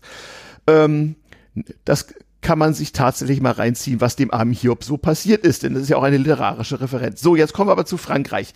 Also wir wollen hier nicht wiederholen, was eh in allen Medien steht, sondern wir wollen mal ein bisschen beleuchten, was eigentlich dahinter steckt, dass hier jetzt zum wiederholten Male die Demokratie hoffen muss, dass nicht genügend Leute die Schnauze voll haben und aus Unbedachtsein und Wut, so wie wir, so wie 33 Hitler jetzt einfach mal äh, 2022 Le Pen wählt, aus allgemeiner Verbitterung und Unzufriedenheit. Das wird möglicherweise gerade noch mal gut gehen. Übrigens, Wahlergebnisse gibt's erst morgen, also am Montagmorgen. Denn äh, in Frankreich haben die Wahllokale bis äh, 20 Uhr auf und da Frankreich ja um den halben Globus geht und es keine Briefwahl gibt, wird es also Montagmorgen um acht werden, bis es da sowas wie vorläufige Endergebnisse gibt. Das nur am Rande. Ja, was ist in Frankreich los? Da hast du auch noch dir ein paar Gedanken gemacht und ein paar Parallelen gezogen. Erzähl doch mal. Oh, großartig Gedanken habe ich mir nicht gemacht. Ich habe mir mal äh, die äh, interne französische Chancen, äh, mhm. äh, Chancenbewertung und auch das der großen ausländischen Medien angeguckt. Mhm. Und man geht auch nach dem äh, dreistündigen TV-Duell, mhm. das sich Herr Macron mit Frau Le Pen geliefert hat, ja. davon aus, dass Macron noch mal die Kurve kriegt und ja. äh, und äh, äh, die, die Wahl gewinnt. Sicher ist es nicht. Genau, es Sicher kann ist es gar nicht. Der, der britische Economist hat so ein äh, bei bei solchen Wahlentscheidungen immer ein, ein relativ relativ gutes äh, Chancensystem oder Szenariensystem und er geht der Economist geht mit ähm, einer Wahrscheinlichkeit von 80 Prozent mhm. davon aus, dass der Macron das nochmal gewinnt. Mhm. Äh, das, das zu sagen, das sagend mhm. erwähne ich, dass äh, in dem Artikel russisches Kriegsschiff fick dich, mhm. dann eine Bemerkung gemacht wird, was das allerdings bedeutet. Mhm. Ja, das ist, wäre für westliche Demokratien sowas wie russisches Roulette spielen mhm. mit immerhin noch mehr als einer Kugel drin. Mhm. Ja, also, mhm, mhm, mhm, ja, ähm, gut, also es ist davon aus, wir, wir können hoffen, ja. dass äh, die, die Vernunft in Frankreich nochmal siegt, aber mhm. Mhm. man sieht sehr schön, äh, mhm. wie diese Vernunft äh, verschwindet, sobald sich der rechtsradikale Kandidat so als gemäßigt inszeniert. Ja. Und dabei. Woher kennen wir äh, das? Mhm. Und, und dabei ähm, auf Trends eingeht, die den Leuten unter den Nägeln brennen. Das ist in mhm. diesem Fall zum Beispiel die, wir hatten, wie es schön genannt, die Teuerung ja, eine der Haupt, äh, eine der Hauptübel äh, des Deutschen, nicht wahr, die Teuerung. Ähm, und da musste ich dran denken, wie äh, am äh, Beginn von Macrons Amtszeit, Macron ist ja durchaus ein Politiker, der dem Volk nicht nach dem Munde redet, der ist ja als Minister seines völlig unfähigen Vorgängers Hollande äh, an die Öffentlichkeit getreten und hat den, den Leuten eigentlich Dinge erzählt, die sie nicht gerne hören wollen und hat knapp die Wahl gewonnen und hatte mit einem Phänomen zu tun in Frankreich, was als die Gelbwesten bekannt sind, äh, Le Gilet jaune. Ähm, soll ich mal kurz die Geschichte erzählen oder äh, komme ich dir ja, weil ins der Gehege? gemeine der gemeine Franzmann TM, ja, der ist ja der der der ist in seinen Protestformen immer schon ein bisschen rustikaler äh, absolut, gewesen. Absolut. Also als ja. als äh, häufiger Benutzer äh, und Fan französischer Automobile kenne ich auch die diesbezügliche Kultur und das hat was miteinander zu tun. Lass mich kurz berichten. Also ja, Frank ja, Frankreich ist uns Frankreich TM. Genau. Also Frankreich ist ja ein Land, wo in der Tat es schon mal Autobahnblockaden und, äh, und rauchende Barrikaden gegeben hat, weil man ein Punktesystem beim Führerschein einführen wollte. Also der Franzmann ist da durchaus rustikal.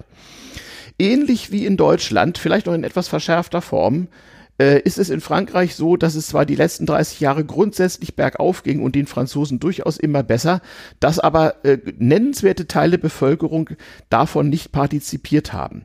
Ähnlich wie in Deutschland gibt es in Frankreich Gegenden, wo je nachdem zwischen 10 und 25 Prozent der Bevölkerung begründeten Anlass haben, mit ihrer materiellen Gesamtsituation und Zukunftsperspektive sehr unzufrieden zu sein.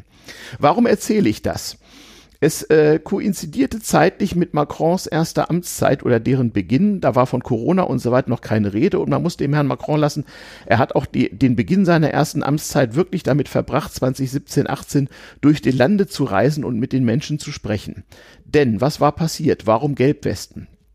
Leute, die auf dem Lande schon seit Jahren immer prekärer auf dem Arbeitsmarkt wie auch äh, äh in ihrer Einkommenssituation und Wohnungssituation immer prekärer ihr, ihr Dasein fristeten, ähm, fanden irgendwann in ihren Kofferräumen aufgrund von Vorschriftenänderungen, ähnlich wie in Deutschland, so eine gelbe Warnweste, die man gefälligst dabei zu haben hatte im Auto. Das Autofahren, was in Frankreich auf dem Lande ähnlich wie in Deutschland einfach essentiell ist. Ganz viele Franzosen müssen jeden Tag zig Kilometer zur Arbeit fahren. Frankreich ist nämlich auch recht weitläufig. Äh, Leute, die noch nicht da waren, unterschätzen das manchmal ähm, die wurden von zwei Dingen getroffen. Nämlich einmal von, von einer äh, äh, Öko-CO2-Abgabe auf Benzin, also das Benzin wurde deutlich teurer und einer schon länger geplanten und dann durchgezogenen Reform zur Kontrolle der Geschwindigkeitsbegrenzung auf französischen Landstraßen will sagen, so eine Art Blitzeroffensive. Du konntest quasi nicht mehr von einer zur anderen Stadt fahren, ohne an mindestens drei Blitzern vorbeizukommen. Also Dinge, die dem Berufspendler das Leben ordentlich versauern und er hatte eine gelbe Weste dabei.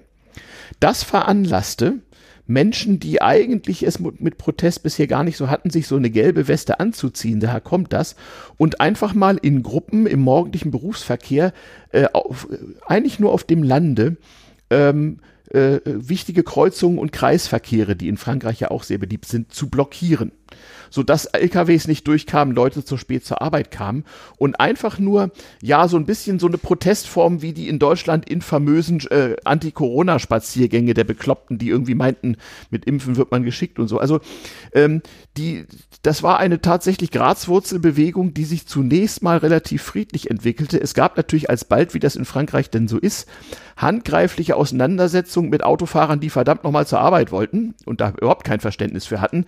Denn ähnlich rustikal reagiert. Natürlich, denn drei Viertel der Franzosen geht's ja gut. Also es ist ja der Protest sozusagen nicht nur der Unterschicht, sondern einfach der Prekären, die wie gesagt in Frankreich ähnlich wie in Deutschland in den letzten Jahrzehnten immer mehr gewachsen ist und zum Teil durchaus groß ist.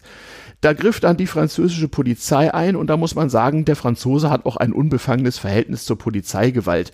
Also ich will mal sagen, wenn in einer in einer deutschen Großstadt ein Demonstrant von der Polizei erschossen wird, dann hat der Innenminister des betreffenden Bundeslandes gute Chancen zurücktreten zu müssen. In Frankreich ist das landestypische Folklore. Demgemäß hat die, in Deutschland würde man sagen, Bereitschaftspolizei da auch äh, keinen Federlesen gemacht, sondern hat äh, diese äh, Gelbwesten dann einfach mal äh, durch äh, äh, ja vorschriftswidrigen Direktbeschuss mit Tränengaskartuschen äh, buchstäblich von der Straße gepustet. Da gab es auch einige Schwerverletzte und äh, die wirklich Schäden davon getragen haben. Aber das wurde, das gehört in Frankreich wie gesagt irgendwie dazu. Das gehört zur Folklore. Genau. Also bisher, bisher hatte der, hatte der Franzmann TM hm. ja eigentlich dann immer nur zu radikalen Protesten gegriffen, wenn es ihnen, also so, wenn es ihnen an die Lebensart ging, ja, wenn ja. bestimmte Na, Käsesorten von der EU nicht geschützt ja, wurden, ja, ja, dann genau, verbrannte schon mal, Fische, ne? dann verbrannte, hm. brannte schon mal ein McDonalds-Filiale, das war immer genau. so, McDonalds war so das hm. Abfackel, das hm. Abfackelbeispiel, wenn es darum geht, hm. äh, zu sagen, hier, das ist hm. gegen unsere Lebensart oder so. Ja, aber die, äh, aber die Sache liegt tiefer und Macron hatte das auch erkannt, dass da eine Gefahr für die Demokratie da ist. Genauso wie in, in vielen Regionen Deutschlands durch den deutschen Rechtsradikalismus, der sich natürlich bei uns in einem anderen Wahlsystem anders äußert. Aber in Frankreich. Ja, haha, nicht, äh, aber mh. das äh, ähm, das Phänomen der Gelbwesten wurde, äh, wurde äh, auch von Deutschland auch mhm. intensiv beobachtet. Ja. Und einer meiner Kontakte im mhm. äh, Innenministerium. Aha, du hast Kontakte. Sagte mir, dass so. es äh, dort, also schon vor schon mhm. vor einigen Jahren, dass es dort einige Beamte gäbe, mhm. die äh, das sehr genau betrachten und Analysen verfassen, was passieren würde oder wie man es verhindern könne, dass ähnliche, dass ähnliche Dinge auch in der Bundesrepublik Deutschland passieren. Also ja, man, ja. man war sich im Bundesinnenministerium nicht so sicher, dass, äh, dass dieses Phänomen in Frankreich verbleibt. Nee, äh, und das muss man auch, denn es ganz konkret hat es ja mit einerseits real existierenden relativen sozialen Problemen zu tun. Ich sage relativ, natürlich kann man die hier beklagte Armut immer ins Verhältnis zu der Armut unserer Großeltern setzen und dann ist das plötzlich alles nicht so schlimm, aber das hilft gar nichts. Äh, wenn große Teile der Bevölkerung, wie sagt man in Deutschland so schön, sich abgehängt fühlen, dann kommt es halt zu Protesten, die schon mal sehr, sehr unangenehm werden können. Und oder, oder, oder die Leute wenden sich, wenden sich irgendwelchen Rattenfängern zu. Ja die davon, dass sie mit ihrer Gesamt, dass sie mit der Gesamtsituation Situation genau. Und da sind, da sind wir wieder beim, Poli beim politischen System, vor allem wenn sie nicht abgeholt werden. Und da vergleiche ich hier auch mal Deutschland und Frankreich. Also äh, neben meiner Dauerenttäuschung äh, über mein ganzes Leben über die äh, ständig versagende Sozialdemokratie ist im Moment ehrlich gesagt mein, meine, meine größte Enttäuschung diejenige, dass Millionen Deutsche gegen ihre politischen und wirtschaftlichen Interessen wählen, weil sie die Flitzpiepen von der Linkspartei nun wirklich aus Selbstachtung nicht wählen können. Wir bräuchten in Deutschland eigentlich eine Partei, die die Prekären auch in irgendeiner Form vertritt. Die SPD hat sich davon da sehr verabschiedet. unglaubwürdig gemacht durch Schröder und Konsorten. Und die Linkspartei hat es in keiner Weise geschafft, das, in, das irgendwie aufzufangen. Hier regional in Berlin mal so ein bisschen, aber wie ich immer sage, nicht wahr, man kann überall CDU wählen, nur nicht in Berlin und man kann nirgendwo die Linkspartei wählen, außer in Berlin. Äh, so ist das auch eine Geschichte fürchterlichster Enttäuschung. Und so ist es auch in Frankreich. Äh, die Tatsache, dass hier äh, äh, der, der, Rechtsliber der wirtschaftsliberale Macron und die rechtsradikale Le Pen in der zweiten Runde sozusagen unter sich ausmachen, wer Staatspräsident, damit äh, Regierungschef wird. Ähm, das ist also äh, ein Zustand, der sich in Deutschland aufgrund unseres anderen politischen Systems nicht so krass abbildet, der uns aber auch in Gefahr bringen kann. Denn wo, wie hatten die Franzosen die Wahl? Im ersten Wahlgang zu der Präsidentenwahl, da war es wie immer so, da treten so 30 Kandidaten an, von denen so fünf bis sechs nennenswerte Stimmen kriegen. Und die beiden Besten, das ist auch so ein bisschen Glücksfall, häufig beim Zweitplatzierten, kommen dann äh, in die zweite Runde. Und im Moment, eine Französin sagte mir, also die in Deutschland lebt, sagte mir, du musst dir das so vorstellen, du musst Sonntag zur Wahl gehen, Briefwahl haben wir ja nicht, ähm, und stell dir vor, es sei Direktwahl des Bundeskanzlers und du musst notgedrungen Christian Lindner wählen, damit nicht Alice Weidel Bundeskanzlerin wird. So fühlt sich das an. Und da kann man sich natürlich vorstellen, dass Leuten, denen sowieso seit Jahren das Wasser bis zum Hals steht und die das Gefühl haben, keiner hilft mir, äh, was, wo man sagen muss, nicht so sehr die, die Schuld von Herrn Macron ist. Macron hat sich in den Jahren 17, 18 sehr stark drum gekümmert, 19 auch noch. Und dann kam erstmal Corona und er hatte ein paar andere Probleme. Aber der hat. Ja, der musste sich noch mit einem gewissen Wladimir P. aus, ja, äh, aus M ja. rumschlagen. Na, aber er hat tatsächlich äh, äh, große Teile seiner Amtszeit erstmal damit verbracht, durch das sehr weitläufige ländliche Frankreich zu fahren und hat sich wirklich äh, äh, in den Rathäusern und in Sporthallen auf eine Bühne gestellt und gesagt, lass uns, lass uns reden, was ist hier los? Ähm, aber es ist ihm halt in den ersten, in den letzten fünf Jahren seiner ersten Amtszeit nicht gelungen, wirklich substanziell was an der Lage dieser Bevölkerungsschichten zu machen. Von der völlig gescheiterten französischen äh, Einwanderungs- und Migrationspolitik wollen wir hier mal nicht reden. Das würde die ganze Sache völlig sprengen, den Rahmen sprengen. Aber wir haben es hier mit Original-Franzmännern zu tun, denen es einfach seit Jahren richtig schlecht geht und denen, die das Gefühl haben, keiner hilft mir. So. Dann ist es ihnen auch egal, wenn sie mit ihrer Stimme die Hütte anzünden. Es ist ihnen so egal. war es ja bei vielen Deutschen 1933 und 32 auch. Gut, also so Deutschland. Ist es bei vielen, so ist es wahrscheinlich bei vielen AfD-Wählern. Na sicher, gut. Deutschland 33 oder 32 war noch eine andere Nummer. Meine Oma hat es mir live erzählt. Da, das war eine Lage, wo sozusagen deutschlandweit im Grunde genommen jeder Dritte so richtig keinen Job hatte. Das ist natürlich nochmal eine ganz andere Nummer. Das kann man eventuell natürlich. vergleichen mit den übelst betroffenen Regionen äh, äh, der ehemaligen DDR, so direkt nach der Wende, wo einfach mal der einzig nennenswerte Arbeitgeber im ganzen Landkreis weggefallen war. Aber solche, solche Zustände, wenn sie lange anhalten und man eben keinen hat, der hilft, nicht? In, äh, in, in Ostdeutschland wurde ja nun geholfen, das hat ja auch drei Viertel der Menschen recht schnell erreicht, muss man ja sagen.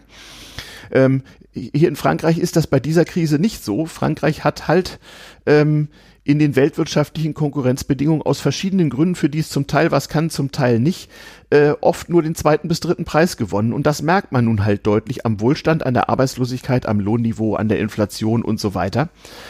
Und wir müssen, wir müssen beten, dass das äh, heute am Sonntag gerade noch mal gut geht. Aber wenn Herr Macron, was wir mal hoffen wollen, eine zweite Chance kriegt, dann werden wir natürlich aus Frankreich auch Forderungen an Sozialpolitik hoffentlich hören. Wie gesagt, er ist eigentlich nicht der richtige Mann dafür. Er ist eher, er ist eher so ein Lindner. Ja, wir bräuchten eigentlich mhm. einen, einen, dem man die soziale Einstellung auch abnimmt. Ähm, dann werden wir Forderungen auch an die EU hören, die uns hier in Deutschland sicherlich irritieren werden, die wir aber auch in Deutschland mal erwägen sollten, bevor wir in ähnlichen Situationen sind. Nicht? Also in Deutschland würde das heißen, dass in gewissen Bundesländern irgendwann mal der Ministerpräsident von der AfD ist und auf ganz komische Ideen kommt oder es sonst wie zu Donald Trump Momenten in der deutschen Politik kommt. Das muss ja nun wohl wirklich nicht sein. Was müssen wir damit dazu machen? Fleißig demokratisch wählen, äh, die Probleme nicht unter den Teppich kehren und soweit man sich dann als politisch links äh, äh, äh, verortet, dann tatsächlich mal den Bullshit wegschmeißen und mal Politik für die Leute machen, die man zu vertreten glaubt. Ja, so, das war hier mal meine meine linken Beschimpfung. Das musste hier irgendwie mal sein. Also die die Gefahr von rechts also kommt auch durch linken Versagen. Keine, ja? Du wirst von mir keine Beschwerden hören. Nee, Nee, die Gefahr von rechts wird wesentlich durch, durch Nietentum von links erzeugt. Das muss man mal ganz klar so sagen. Ja, also es reicht nicht, die Nazis zu prügeln, man muss auch Linke prügeln, die restlos versagen gerade. Das ist genauso gefährlich. Und übrigens, auch das war 1933. Aber nicht nur, aber nicht nur, aber nicht nur gerade. Nein, nein, das war 1933 in Deutschland auch so, um das mal äh, ganz klar zu sagen. Ja, Totalversagen. Es war irgendwann auch allen egal. Ja, es war sogar äh, vielen so egal, dass so, dass äh, gerade auf, äh, auf der KPD-Seite so mancher sich irgendwann bei Nazis wiederfand. Omas hat's noch, ja, du, noch live erzählt. Es war auch, es war auch das Kalkül der, also das mhm. Kalkül mhm. der KPD damals, mhm. zu sagen, okay, wir können es ruhig in Kauf nehmen, wenn die ja. Nazis mal an die Macht kommen, dann kommen wir schneller an die Weltrevolution, weil die Leute irgendwann damit unzufrieden ja. sein werden. Ja, das dachte und man in vielleicht den, in Moskau. Nur die Leute vor Ort, die, die konnten es dann ausbaden. Und in den, ja, und in den politischen Kämpfen, äh, mhm. äh, äh, haben sich haben sich die KPD äh, die KPD-Truppe und die SA aber nichts geschenkt. Nee. Aber nee. gar nichts. Richtig, richtig. Und da gab es ja auch Pack schließlich, Pack verträgt, ver verträgt sich so. Nicht, äh, zu Beginn der sogenannten Machtergreifung, als auch keiner wusste, was die Stunde jetzt geschlagen hat, gab es ja regelrecht Aktionen, wo dann SA-Leute bei, den, bei der KPD auftauchen, so nach dem Motto, Leute, wechselt mal die Fahne, dann ist alles gut, ne?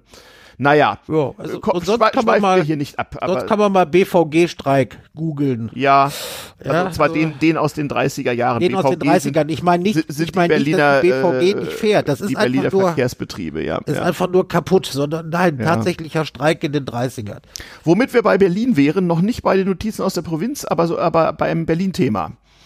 Ja, so, so ein bisschen. Also äh, wir haben ja auch einen Bildungsauftrag, sag ich den, mal. Den haben wir ja heute schon reichlich erfüllt, nicht wahr? Ja, Aber es geht dann weiter. Dann wir da jetzt noch brutalst eins drauf. Und es hat mit ja, Berlin man, zu tun. Das mhm. hat mit, es hat ein bisschen mit Berlin zu tun. Es hat aber auch jede Menge mit Deutschland zu tun, also mhm. mit Gesamtdeutschland, mit der mhm. Gesamtsituation, mit der einige mhm. unzufrieden sind. Mhm. Äh, wir machen diese Sendung am äh, nebenauf am 23. April. Mhm. Da feiert jemand seinen 125. Geburtstag, den ja. wir äh, den, den, ein Name, den viele Jüngeren nicht kennen, mhm. der aber auf ihr Leben heute auch einen riesen Einfluss hat. Mhm. Ja, ich rede von äh, Lucius D. Clay. Ah, genau. Lucius geboren D. Clay, am 23.04.1898, also er wäre 125 geworden. Ja, gestorben also kurz vorm Jahrgang. Hm, ja. Gestorben kurz vorm 81. Geburtstag im Jahre des Herrn 1978. Mhm. Der war, war ein bisschen spannend, mhm. äh, ähm, einer der Stellvertreter Eisenhowers gewesen als Oberbefehlshaber. Mhm war äh, ein äh, US-Soldat, der äh, so aus der Ingenieurs- und Pioniertruppe kam. Mhm. Er hat sich äh, als General Namen damit gemacht, dass er nach der Invasion in der Normandie mhm. äh, den Hafen von Cherbourg in kürzester Zeit wieder mhm. äh, zum Laufen bekommen hat. Mhm. Und er war dann äh, nach der Kapitulation Deutschlands war er zunächst mal stellvertretender mhm. General äh, äh, äh, also Militärgouverneur mhm. der Amis mhm. äh, und nachher der B-Zone mhm. und nachdem und nach einer kurzen Wartezeit war er mhm. der Militärgouverneur der Amis. Genau, der Stadtkommandant. Oberbefehlshaber, Oberbefehlshaber, mhm. Oberbefehlshaber der amerikanischen Streitkräfte in Europa. Da gab es mhm. noch einige dort. Ja. Und er war im, einer der, sagen wir mal, einer der Geburtshelfer der Bundesrepublik. Das stimmt. Bevor es aber so weit kam, mhm. war er der Vater der Luftbrücke. Genau, und bevor es dazu kam, hatte er kam, äh, nur hatte grob er, geahnt, was los ist. Hm? Hatte, er, hatte er so grob geahnt, was los ist. Mhm. Äh, auch wieder eine Vorgeschichte. Wir sind ja der Wochenrückblick, der Wochenrückblick ins Heute. Mhm. Wenn wir die Woche von vor richtig vielen Jahren nehmen, äh, mhm. äh, gehen wir auf den äh, auf einen denkwürdigen Tag zurück. Ich meine natürlich den 20. April. Mhm. 1948, nicht den 20. April, nein, nein, nein, nein. nein. Hatte auch kein, ich rede nicht von Geburtstagen, mhm. aber an dem Tag da kriegten äh, 25 deutsche Finanzexperten mhm. am 20.04.1948 kriegten mhm. kurzfristig einen Sack über den Kopf, wurden äh, mit Mitarbeiterstab mhm. in einen Bus gesetzt, mhm. dessen Scheiben also verdunkelt waren und mhm. äh, nicht durchsichtig. Die mhm. wussten nicht, wo sie hinfuhren. Ja, da hatte, äh, da hatte Herr Clay äh, die Herrschaften mal für ein 49-tägiges Konklave mhm. zum Arsch der Welt, nämlich nach Rotwesten bei Kassel geschickt. Ja. Die durften ihrer Familie nicht sagen, wo sie waren. Sie durften nicht telefonieren, die durften so ziemlich gar nichts machen, mhm. außer sich mit den Amerikanern darüber unterhalten, zu unterhalten, welche Hilfsdienste mhm. die deutschen Finanzexperten bei der Währungsreform im, mhm. äh, im Westen haben würden. Mhm. Da mhm. wurde also der, äh, da, da, wurde die Einführung der D-Mark vorbereitet. Nicht mhm. Deutsch, also eigentlich die Hilfsdienste der Deutschen bei der Einführung mhm. der D-Mark. Äh, an der Lucius D. Clay auch einen gewissen Anteil hatte. Er war als Militärgouverneur, mhm. hat er sich dafür eingesetzt, dass die äh, Direktiven, der, äh, die amerikanischen Direktiven im Umgang mit den Deutschen mhm. äh, ein bisschen humaner waren. Also, ja. wer möchte, kann mal kann mal das Wort Morgentauplan googeln. Ja, ja. Das wäre nicht sehr schön geworden, wenn das äh, in mhm. Deutschland nach dem Zweiten Weltkrieg sich so entwickelt hätte. Mhm. Na, der, der Mann hatte offenbar ökonomischen Sachverstand und merkte schon, das geht so nicht. Das und, geht so nicht und er und, hat dafür gesorgt, dass diese Direktiven sich immer weiter ja. vom Morgentauplan, vom Morgentauplan äh, Plan ja. entfernten. Und des, deswegen hatte er auch was mit Währungsreform zu tun. Deshalb hat er auch was mit Währungsreform zu tun, wie gesagt. Äh, er, äh, er sorgte dafür, dass dieses Konklave stattfand. Ähm, zwischendurch wurde die Kohle, äh, war die Kohle schon heimlich in den USA gedruckt und rübergeschafft worden. Hm. Und am 18. Juni 48, das war dann kurz nach dem Ende dieses Konklaves, hm. wurde über die Rundfunksender bekannt gegeben, juhu, Schluss mit lustig, Reichsmark hm. weg, es gibt die neue D-Mark. Genau, da durfte natürlich keiner wissen, daher diese Geheimhaltungsmaßnahmen. Also das Datum durfte keiner wirklich Und die neue D-Mark wurde ja auch in den USA gedruckt, damit das keinem Eben. auffällt. Ich verweise ja, auf meinen Hauptpodcast damals TM zum Thema Geld und Währungsreform. Eben, also man hatte damals schon, man hatte damals, äh, natürlich hatten alle, äh, war, war klar, dass es irgendwie eine Währungsreform mhm. geben musste. Es war ja auch nicht die erste in Deutschland. Das haben nö, wir nö, zum Thema das, Inflation haben wir uns ja sagen, schon, ja. Hm. haben wir uns ja schon, haben wir uns das ja schon geäußert. Wir ja schon. Mhm. Kannten wir schon und äh, deshalb, also viele Geschäftsleute, Leute, die was zu verkaufen hatten, hatten, mhm. die waren äh, äh, irgendwo gehortet, wo sie keiner fand und kaum gab es die D-Mark, mhm. waren die Läden wieder voll. Das mhm. ist so, das, das ist so der Mythos. Ja? diese Währungsreform in den, äh, in den drei West, äh, in den drei Westzonen, also mhm. französische, äh, britische und amerikanische, mhm. hatte dann äh, Westzonen hatte, von, ja, erzähl. Ja. Mhm. Ja, weiter. Hatte, hatte dann natürlich Folgen, weil mhm. äh, die Sowjetunion war not amused. Nö. Und verkündete, dann am 24. Juni, also mhm. gar nicht so lange nach der Währungsreform, die Berlin-Blockade. Mhm. Das heißt, die machten, schnitten Westberlin komplett ab. Richtig, genau. Das, Folge, Folge, äh, Folge äh, der Nummer war mh, die sogenannte Luftbrücke und auch die mh. hat, äh, deren Vater ist eigentlich Lucius Clay gewesen. Ja, und er hat da modernste Methoden äh, der Mathematik und die allerersten Computer für eingesetzt. Eben, aber also da muss man dann sagen, anwenden lassen natürlich. Also er hat sich, er hat, äh, er hat also bei der Luftwaffe angerufen und äh, mhm. hat äh, sein, hat den kommandierenden General gefragt, äh, sag mal, Kollege, äh, hm. kriegt ihr mit euren Bombern eigentlich auch Kohlesäcke transportiert? Hm. Das war das Problem, dass man ja. da Mhm. Äh, der andere Kollege muss wohl ein bisschen dumm geguckt haben, mhm. aber er musste nur bei den Briten anrufen. Die hatten das schon gemacht, ja. Die hatten das, die hatten ähnliches schon gemacht, weil West, also zumindest die äh, Versorgung der alliierten Militärs in Berlin mhm. war mal kurzzeitig abgeschnitten gewesen mhm. und musste für ein paar Tage, mussten mhm. die aus der Luft beliefert werden. Deshalb hatten die da schon gewisse Erfahrungen. Mhm. Und äh, als dann äh, Lucius Clay dann anrief und sagte, wir machen eine Luftbrücke, hat es auch nur wenige Tage gedauert, da ging das auch los. Mhm. Und die hat auch relativ lang gehalten. Ja, musste sie ja auch. Also um musste das, sie auch, um weil das in einen Zusammenhang dauerte bis bis dauerte bis 1949. zum 12. ja. Mai 49 und Genau. im September 49 ist der letzte Flieger gestartet. ja, ja, Also genau. das ging, das ging richtig lange. Und Ja. Lucius D. Clay äh, hatte dann schon mal ein gewisses Ansehen bei den Deutschen und vor allen Dingen bei den Berlinern. Natürlich. Ja. Auch übrigens wieder so ein Beispiel, wie man halt zur Not mal mit Nachdrücklichkeit und unter absoluter äh, äh, äh, Negierung des äh, Spruches, diesen Aufwand würde ja niemand treiben, einfach mal für seine Überzeugung einstehen muss, sonst klappt nichts. Historischer Zusammenhang nochmal für die jüngeren Hörer. Also, ähm, nach dem Zweiten Weltkrieg äh, war, lag die deutsche Wirtschaft am Boden und das Geld war nichts mehr wert. Das war erstmal nicht weiter schlimm, weil es gab eh nur Dinge auf Bezugsschein und das bisschen Geld, äh, was man dafür brauchte, das war leicht zu verdienen, deswegen arbeitete auch keine Sau mehr. 1948 wurde die D-Mark eingeführt und zwar nicht nur in Westdeutschland, sondern auch in, in den Westsektoren Berlins. Das fanden die Russen nicht so gut. Sie haben daraufhin ein Jahr lang Westberlin blockiert, was aber nicht hieß, dass man als Westberliner nicht rauskam. Man konnte durchaus nach Ostberlin fahren und sich da ein Stück Brot kaufen. Aber die Versorgungslage war schon ziemlich. Und die Westberliner, das hielten sie sich ja auch noch bis zur Wende dann äh, immer zugute, die Westberliner sind halt nicht, wie gedacht, massenweise in die DDR übergelaufen, sondern sie haben unter den miesen Bedingungen der Luftbrücke ausgehalten. Und als die Luftbrücke vorbei war am 12. Mai 49, da wurden dann, wurde dann kurz darauf am 23. Mai 49 das Grundgesetz verkündet und damit die Bundesrepublik Deutschland ausgerufen.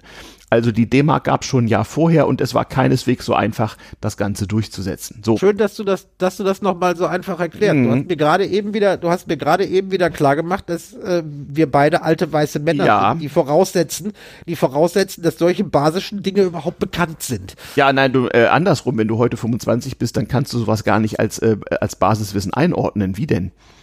Ja, aber darf ich noch, darf ich noch bei äh, kurz bei General Clay bleiben? Ja, der Ja, wenn du noch was hast, immer gerne. Ist ja auch Ja, Berliner der, äh, Lokalkolorit. Es gibt ja auch Mann- eine Straße, die nach ist- ihm benannt ist. Der Mann, äh, der, der Mann hat seine militärische Stellung natürlich nachher vergoldet. Er war Mhm. nicht mehr lange, er war nicht mehr lange ähm, Militärgouverneur, Mhm. sondern äh, reichte irgendwann seinen Abschied ein und äh, hat in der hat in der Wirtschaft richtig gut Geld verdient, Mhm. bis äh, John F. Kennedy ihn reaktiviert hat. Ah. Im Jahr 1961. Liebe Kinder, was ist 1961 passiert? Da wurde die Berliner Mauer gebaut. Mhm. Und äh, John F. Kennedy hat äh, Lucius Clay, des, der ja nur einen guten Namen hatte bei den Deutschen, als Sonderbeauftragten in, äh, nach Berlin geschickt, um da mal nach dem Rechten zu sehen, die Fahne hochzuhalten und äh, ein bisschen Krawall zu machen auch. Hat er auch gemacht. Das hat er, das hat er auch gemacht, weil äh, das wissen viele, wissen viele nicht mehr. Die Mauer war gebaut, aber wegen des Vier-Mächte-Status den, äh, von äh, Berlin und, und zwar ganz Berlin durften durften sich äh, und das war bis 1900, no- äh, 90 bis so. 1989 so, als die Mauer 90. fiel. 90. Äh, na, no, ja, äh, äh, als die Mauer fiel, ähm, war es so, dass sich äh, Soldaten der Alliierten in Uniform jederzeit über den Checkpoint Charlie in den Ostsektor begeben konnten, also in Ostberlin, und sich da frei bewegen konnten. Die wurden auch, äh, die wurden noch dazu angehalten, das zu tun, damit sie Präsenz zeigten, damit immer noch klar war, eigentlich hat diese gesamte Ja, ja. Stadt ist unter Vier-Mächte-Status. Genau. Und die DDR verweigerte irgendwann ähm, äh, amerikanischen Offizieren den Übergang über den, äh, über den äh, Checkpoint Charlie nach dem Mauerbau. Äh, wie, wie nachher rauskam, hatte man den großen Bruder, die Russen, vorher nicht so direkt um Erlaubnis gefragt. Und äh, dann gab es, dann gab es mächtig Ärger. Und irgendwann standen sich dann plötzlich amerikanische und äh, russische Panzer mit laufenden Motoren und geladenen Kanonen am Auf der Friedrichstraße. Friedrichstraße und 200 Meter Entfernung gegenüber. Genau so war es. Lucius Clay hat gesagt, fahrt da mal hin, könnt ihr gerne machen. Genau. Und dann kam wieder das Ding Kriegstreiber und so, das könnt ihr nicht machen. Mhm. Ja, ihr, äh, die, ihr namentlich die DDR hat sich da also sehr, sehr hervorgetan, um Gottes Willen, der, der böse amerikanische Imperialist und so Der böse- weiter. ja, und- Dabei und hat der Clay Mr. sagt- Clay genau das getan, was Kennedy in der Kuba-Krise danach tun musste und was heute auch wieder äh, äh, der, der Westen TM tun muss, zur Not eben mit, mit Gewaltschaft zur bereit diesen Dingen entgegentreten. Und Sonst die ganz halt. pragmatische Mhm. Argumentation von Lucius Clay war, pass mal auf, Leute, wenn die Russen einen Krieg anfangen wollen, dann tun sie das. Dann finden sie immer einen Grund. Kann man sehen, dass es in der Ukraine hat es ja auch gut geklappt. Finden sie immer einen Grund, da ist es vollkommen egal, wie ich handle. Mhm. Wenn sie es nicht wollen und ich Stärke zeige, dann werden sie den Krieg auch nicht anfangen. Ja, also warum soll ich nichts tun? Ja, ich zeige denen einfach, wo der Hammer hängt. Denn äh, wenn sie es anfangen wollen, tun sie es sowieso. Mhm. Nur um mhm. nochmal zu zeigen, es gibt, es, es ginge auch ohne und es gibt mächtig viel Verluste auf beiden Seiten, wenn was passiert. Ja. Ja, so war äh, das damals schon. Ja, Clay, der, der, der Kalte Krieg, Heldengeschichten. Nee, nee, aber Clay galt allgemein, Clay galt mhm. allgemein als, so gerade in linken Kreisen wurde als, er als ja, Kriegstreiber verunglimpft. Ja, ja. Das aber hatte natürlich dann auch was mit dem beginnenden Vietnamkrieg und anderen Dingen zu tun. Also alles schon mal da gewesen, ja.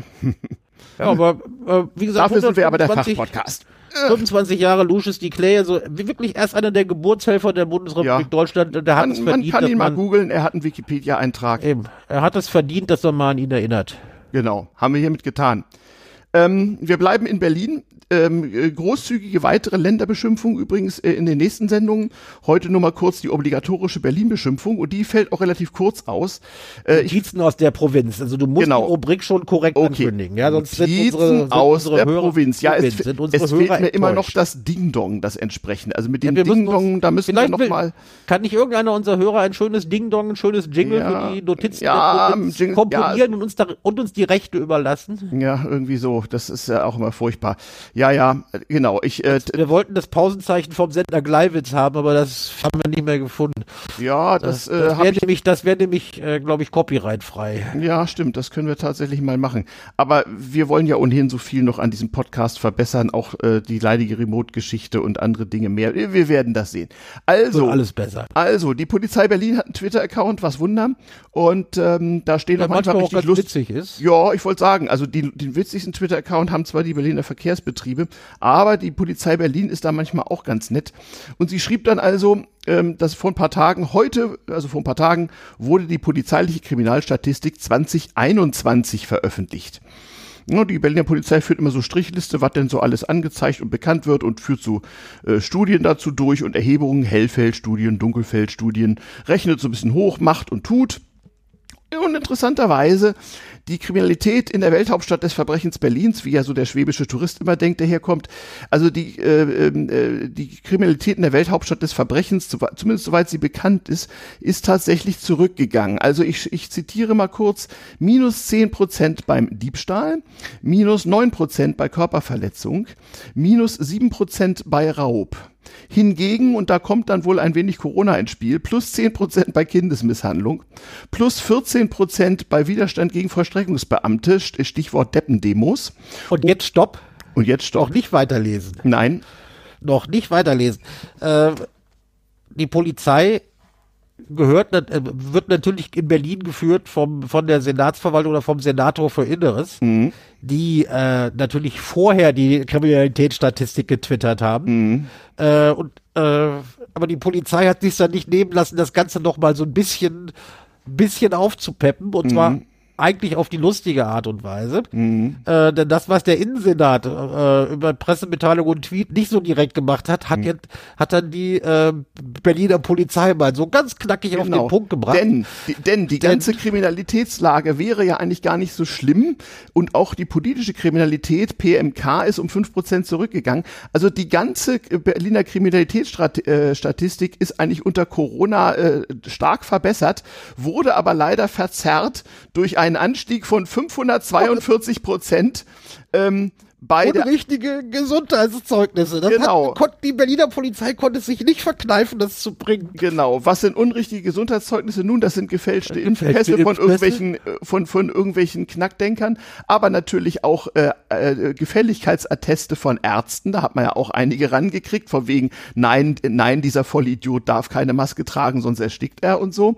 Also diese ganze Deppengeschichte hat tatsächlich die Kriminalitätsstatistik ein wenig beeinflusst. Nun muss man natürlich sagen, ähm, mathematisch korrekt, 542 Prozent Steigerung ist natürlich die Frage, auf welcher Basis. Also ich weiß nicht, wie viele von, von 1 auf 6 oder so, aber wo kommt dann die, kommen dann die 42 genau, her? Also ihr, genau, vor allem 42, das ist natürlich kein Zufall. Eben, das ist das, das, das kann kein Zufall das sein. Das kann kein Zufall sein. Aber hier sieht man mal wieder, auch Doofheit schlägt sich in der Kriminalitätsstatistik nieder. Und, liebe Kinder, trotz unserer Berichte hier, die Welthauptstadt des Verbrechens wird immer sicherer.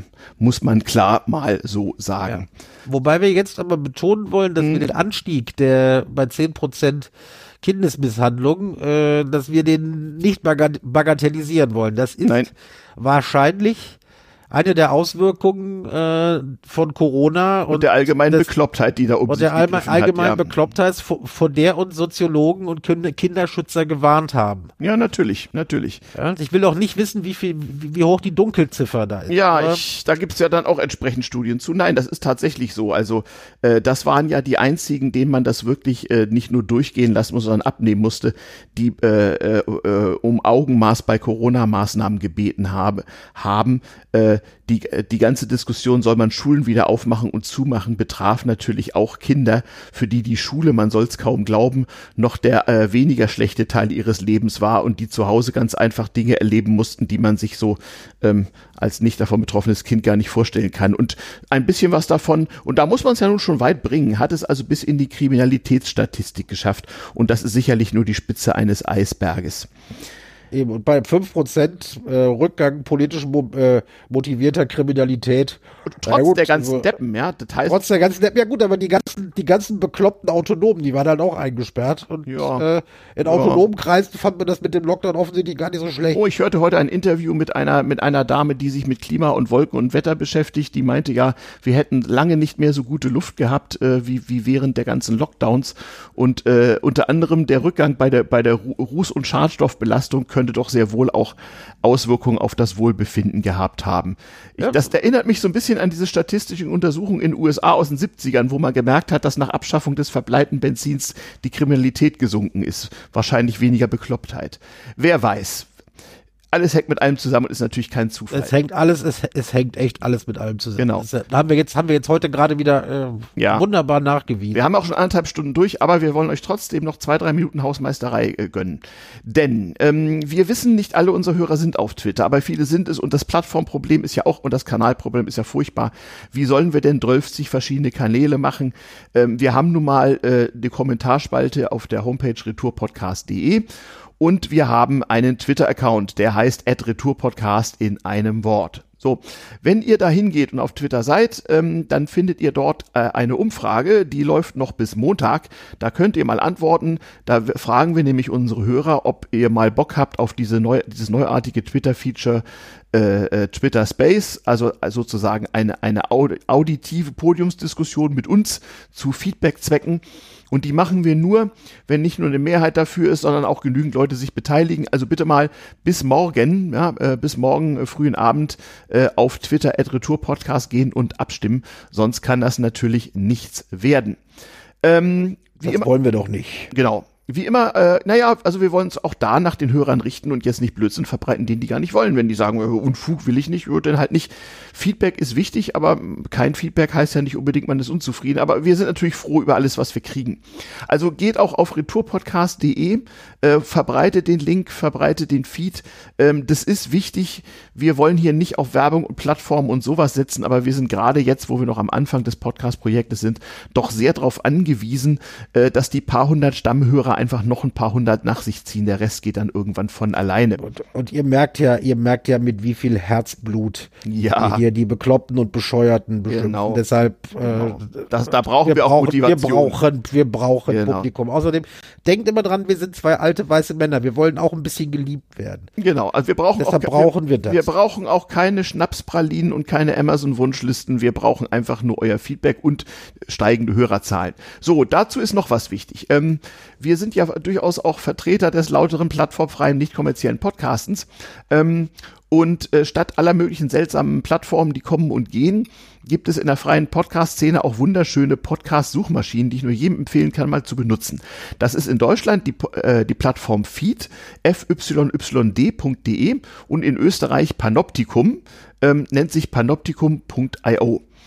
Dort kann man mittlerweile auch Podcasts bewerten, voten und vorschlagen. Und ganz viele unserer Hörer scheinen tatsächlich über diese Plattform auch an uns geraten zu sein. Daher hier nicht nur der allgemeine Aufruf, so, äh, so ihr die Möglichkeit habt, bewertet uns auf Apple, auf Apple Podcasts und Google Podcasts und auf den üblichen Plattformen, ähm, sondern geht mal auf feed.de, fyyd.de und auf panoptikum.io. Macht euch da, wenn ihr wollt, einen Account, geht ganz einfach.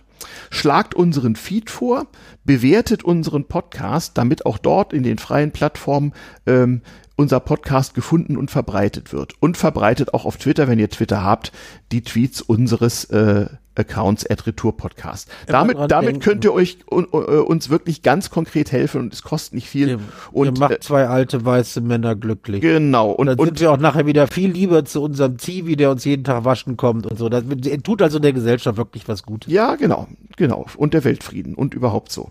Gut. In diesem Sinne wünschen wir jetzt gemeinschaftlich euch beiden und uns allen einen schönen Sonntag. Tschüss.